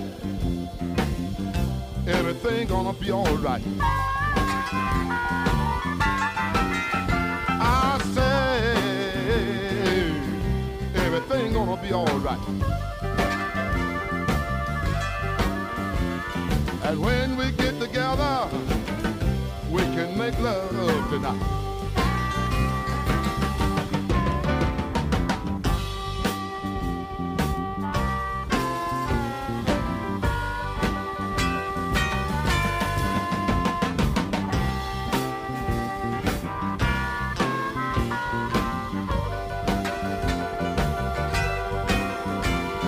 And when we get together, we can make love tonight.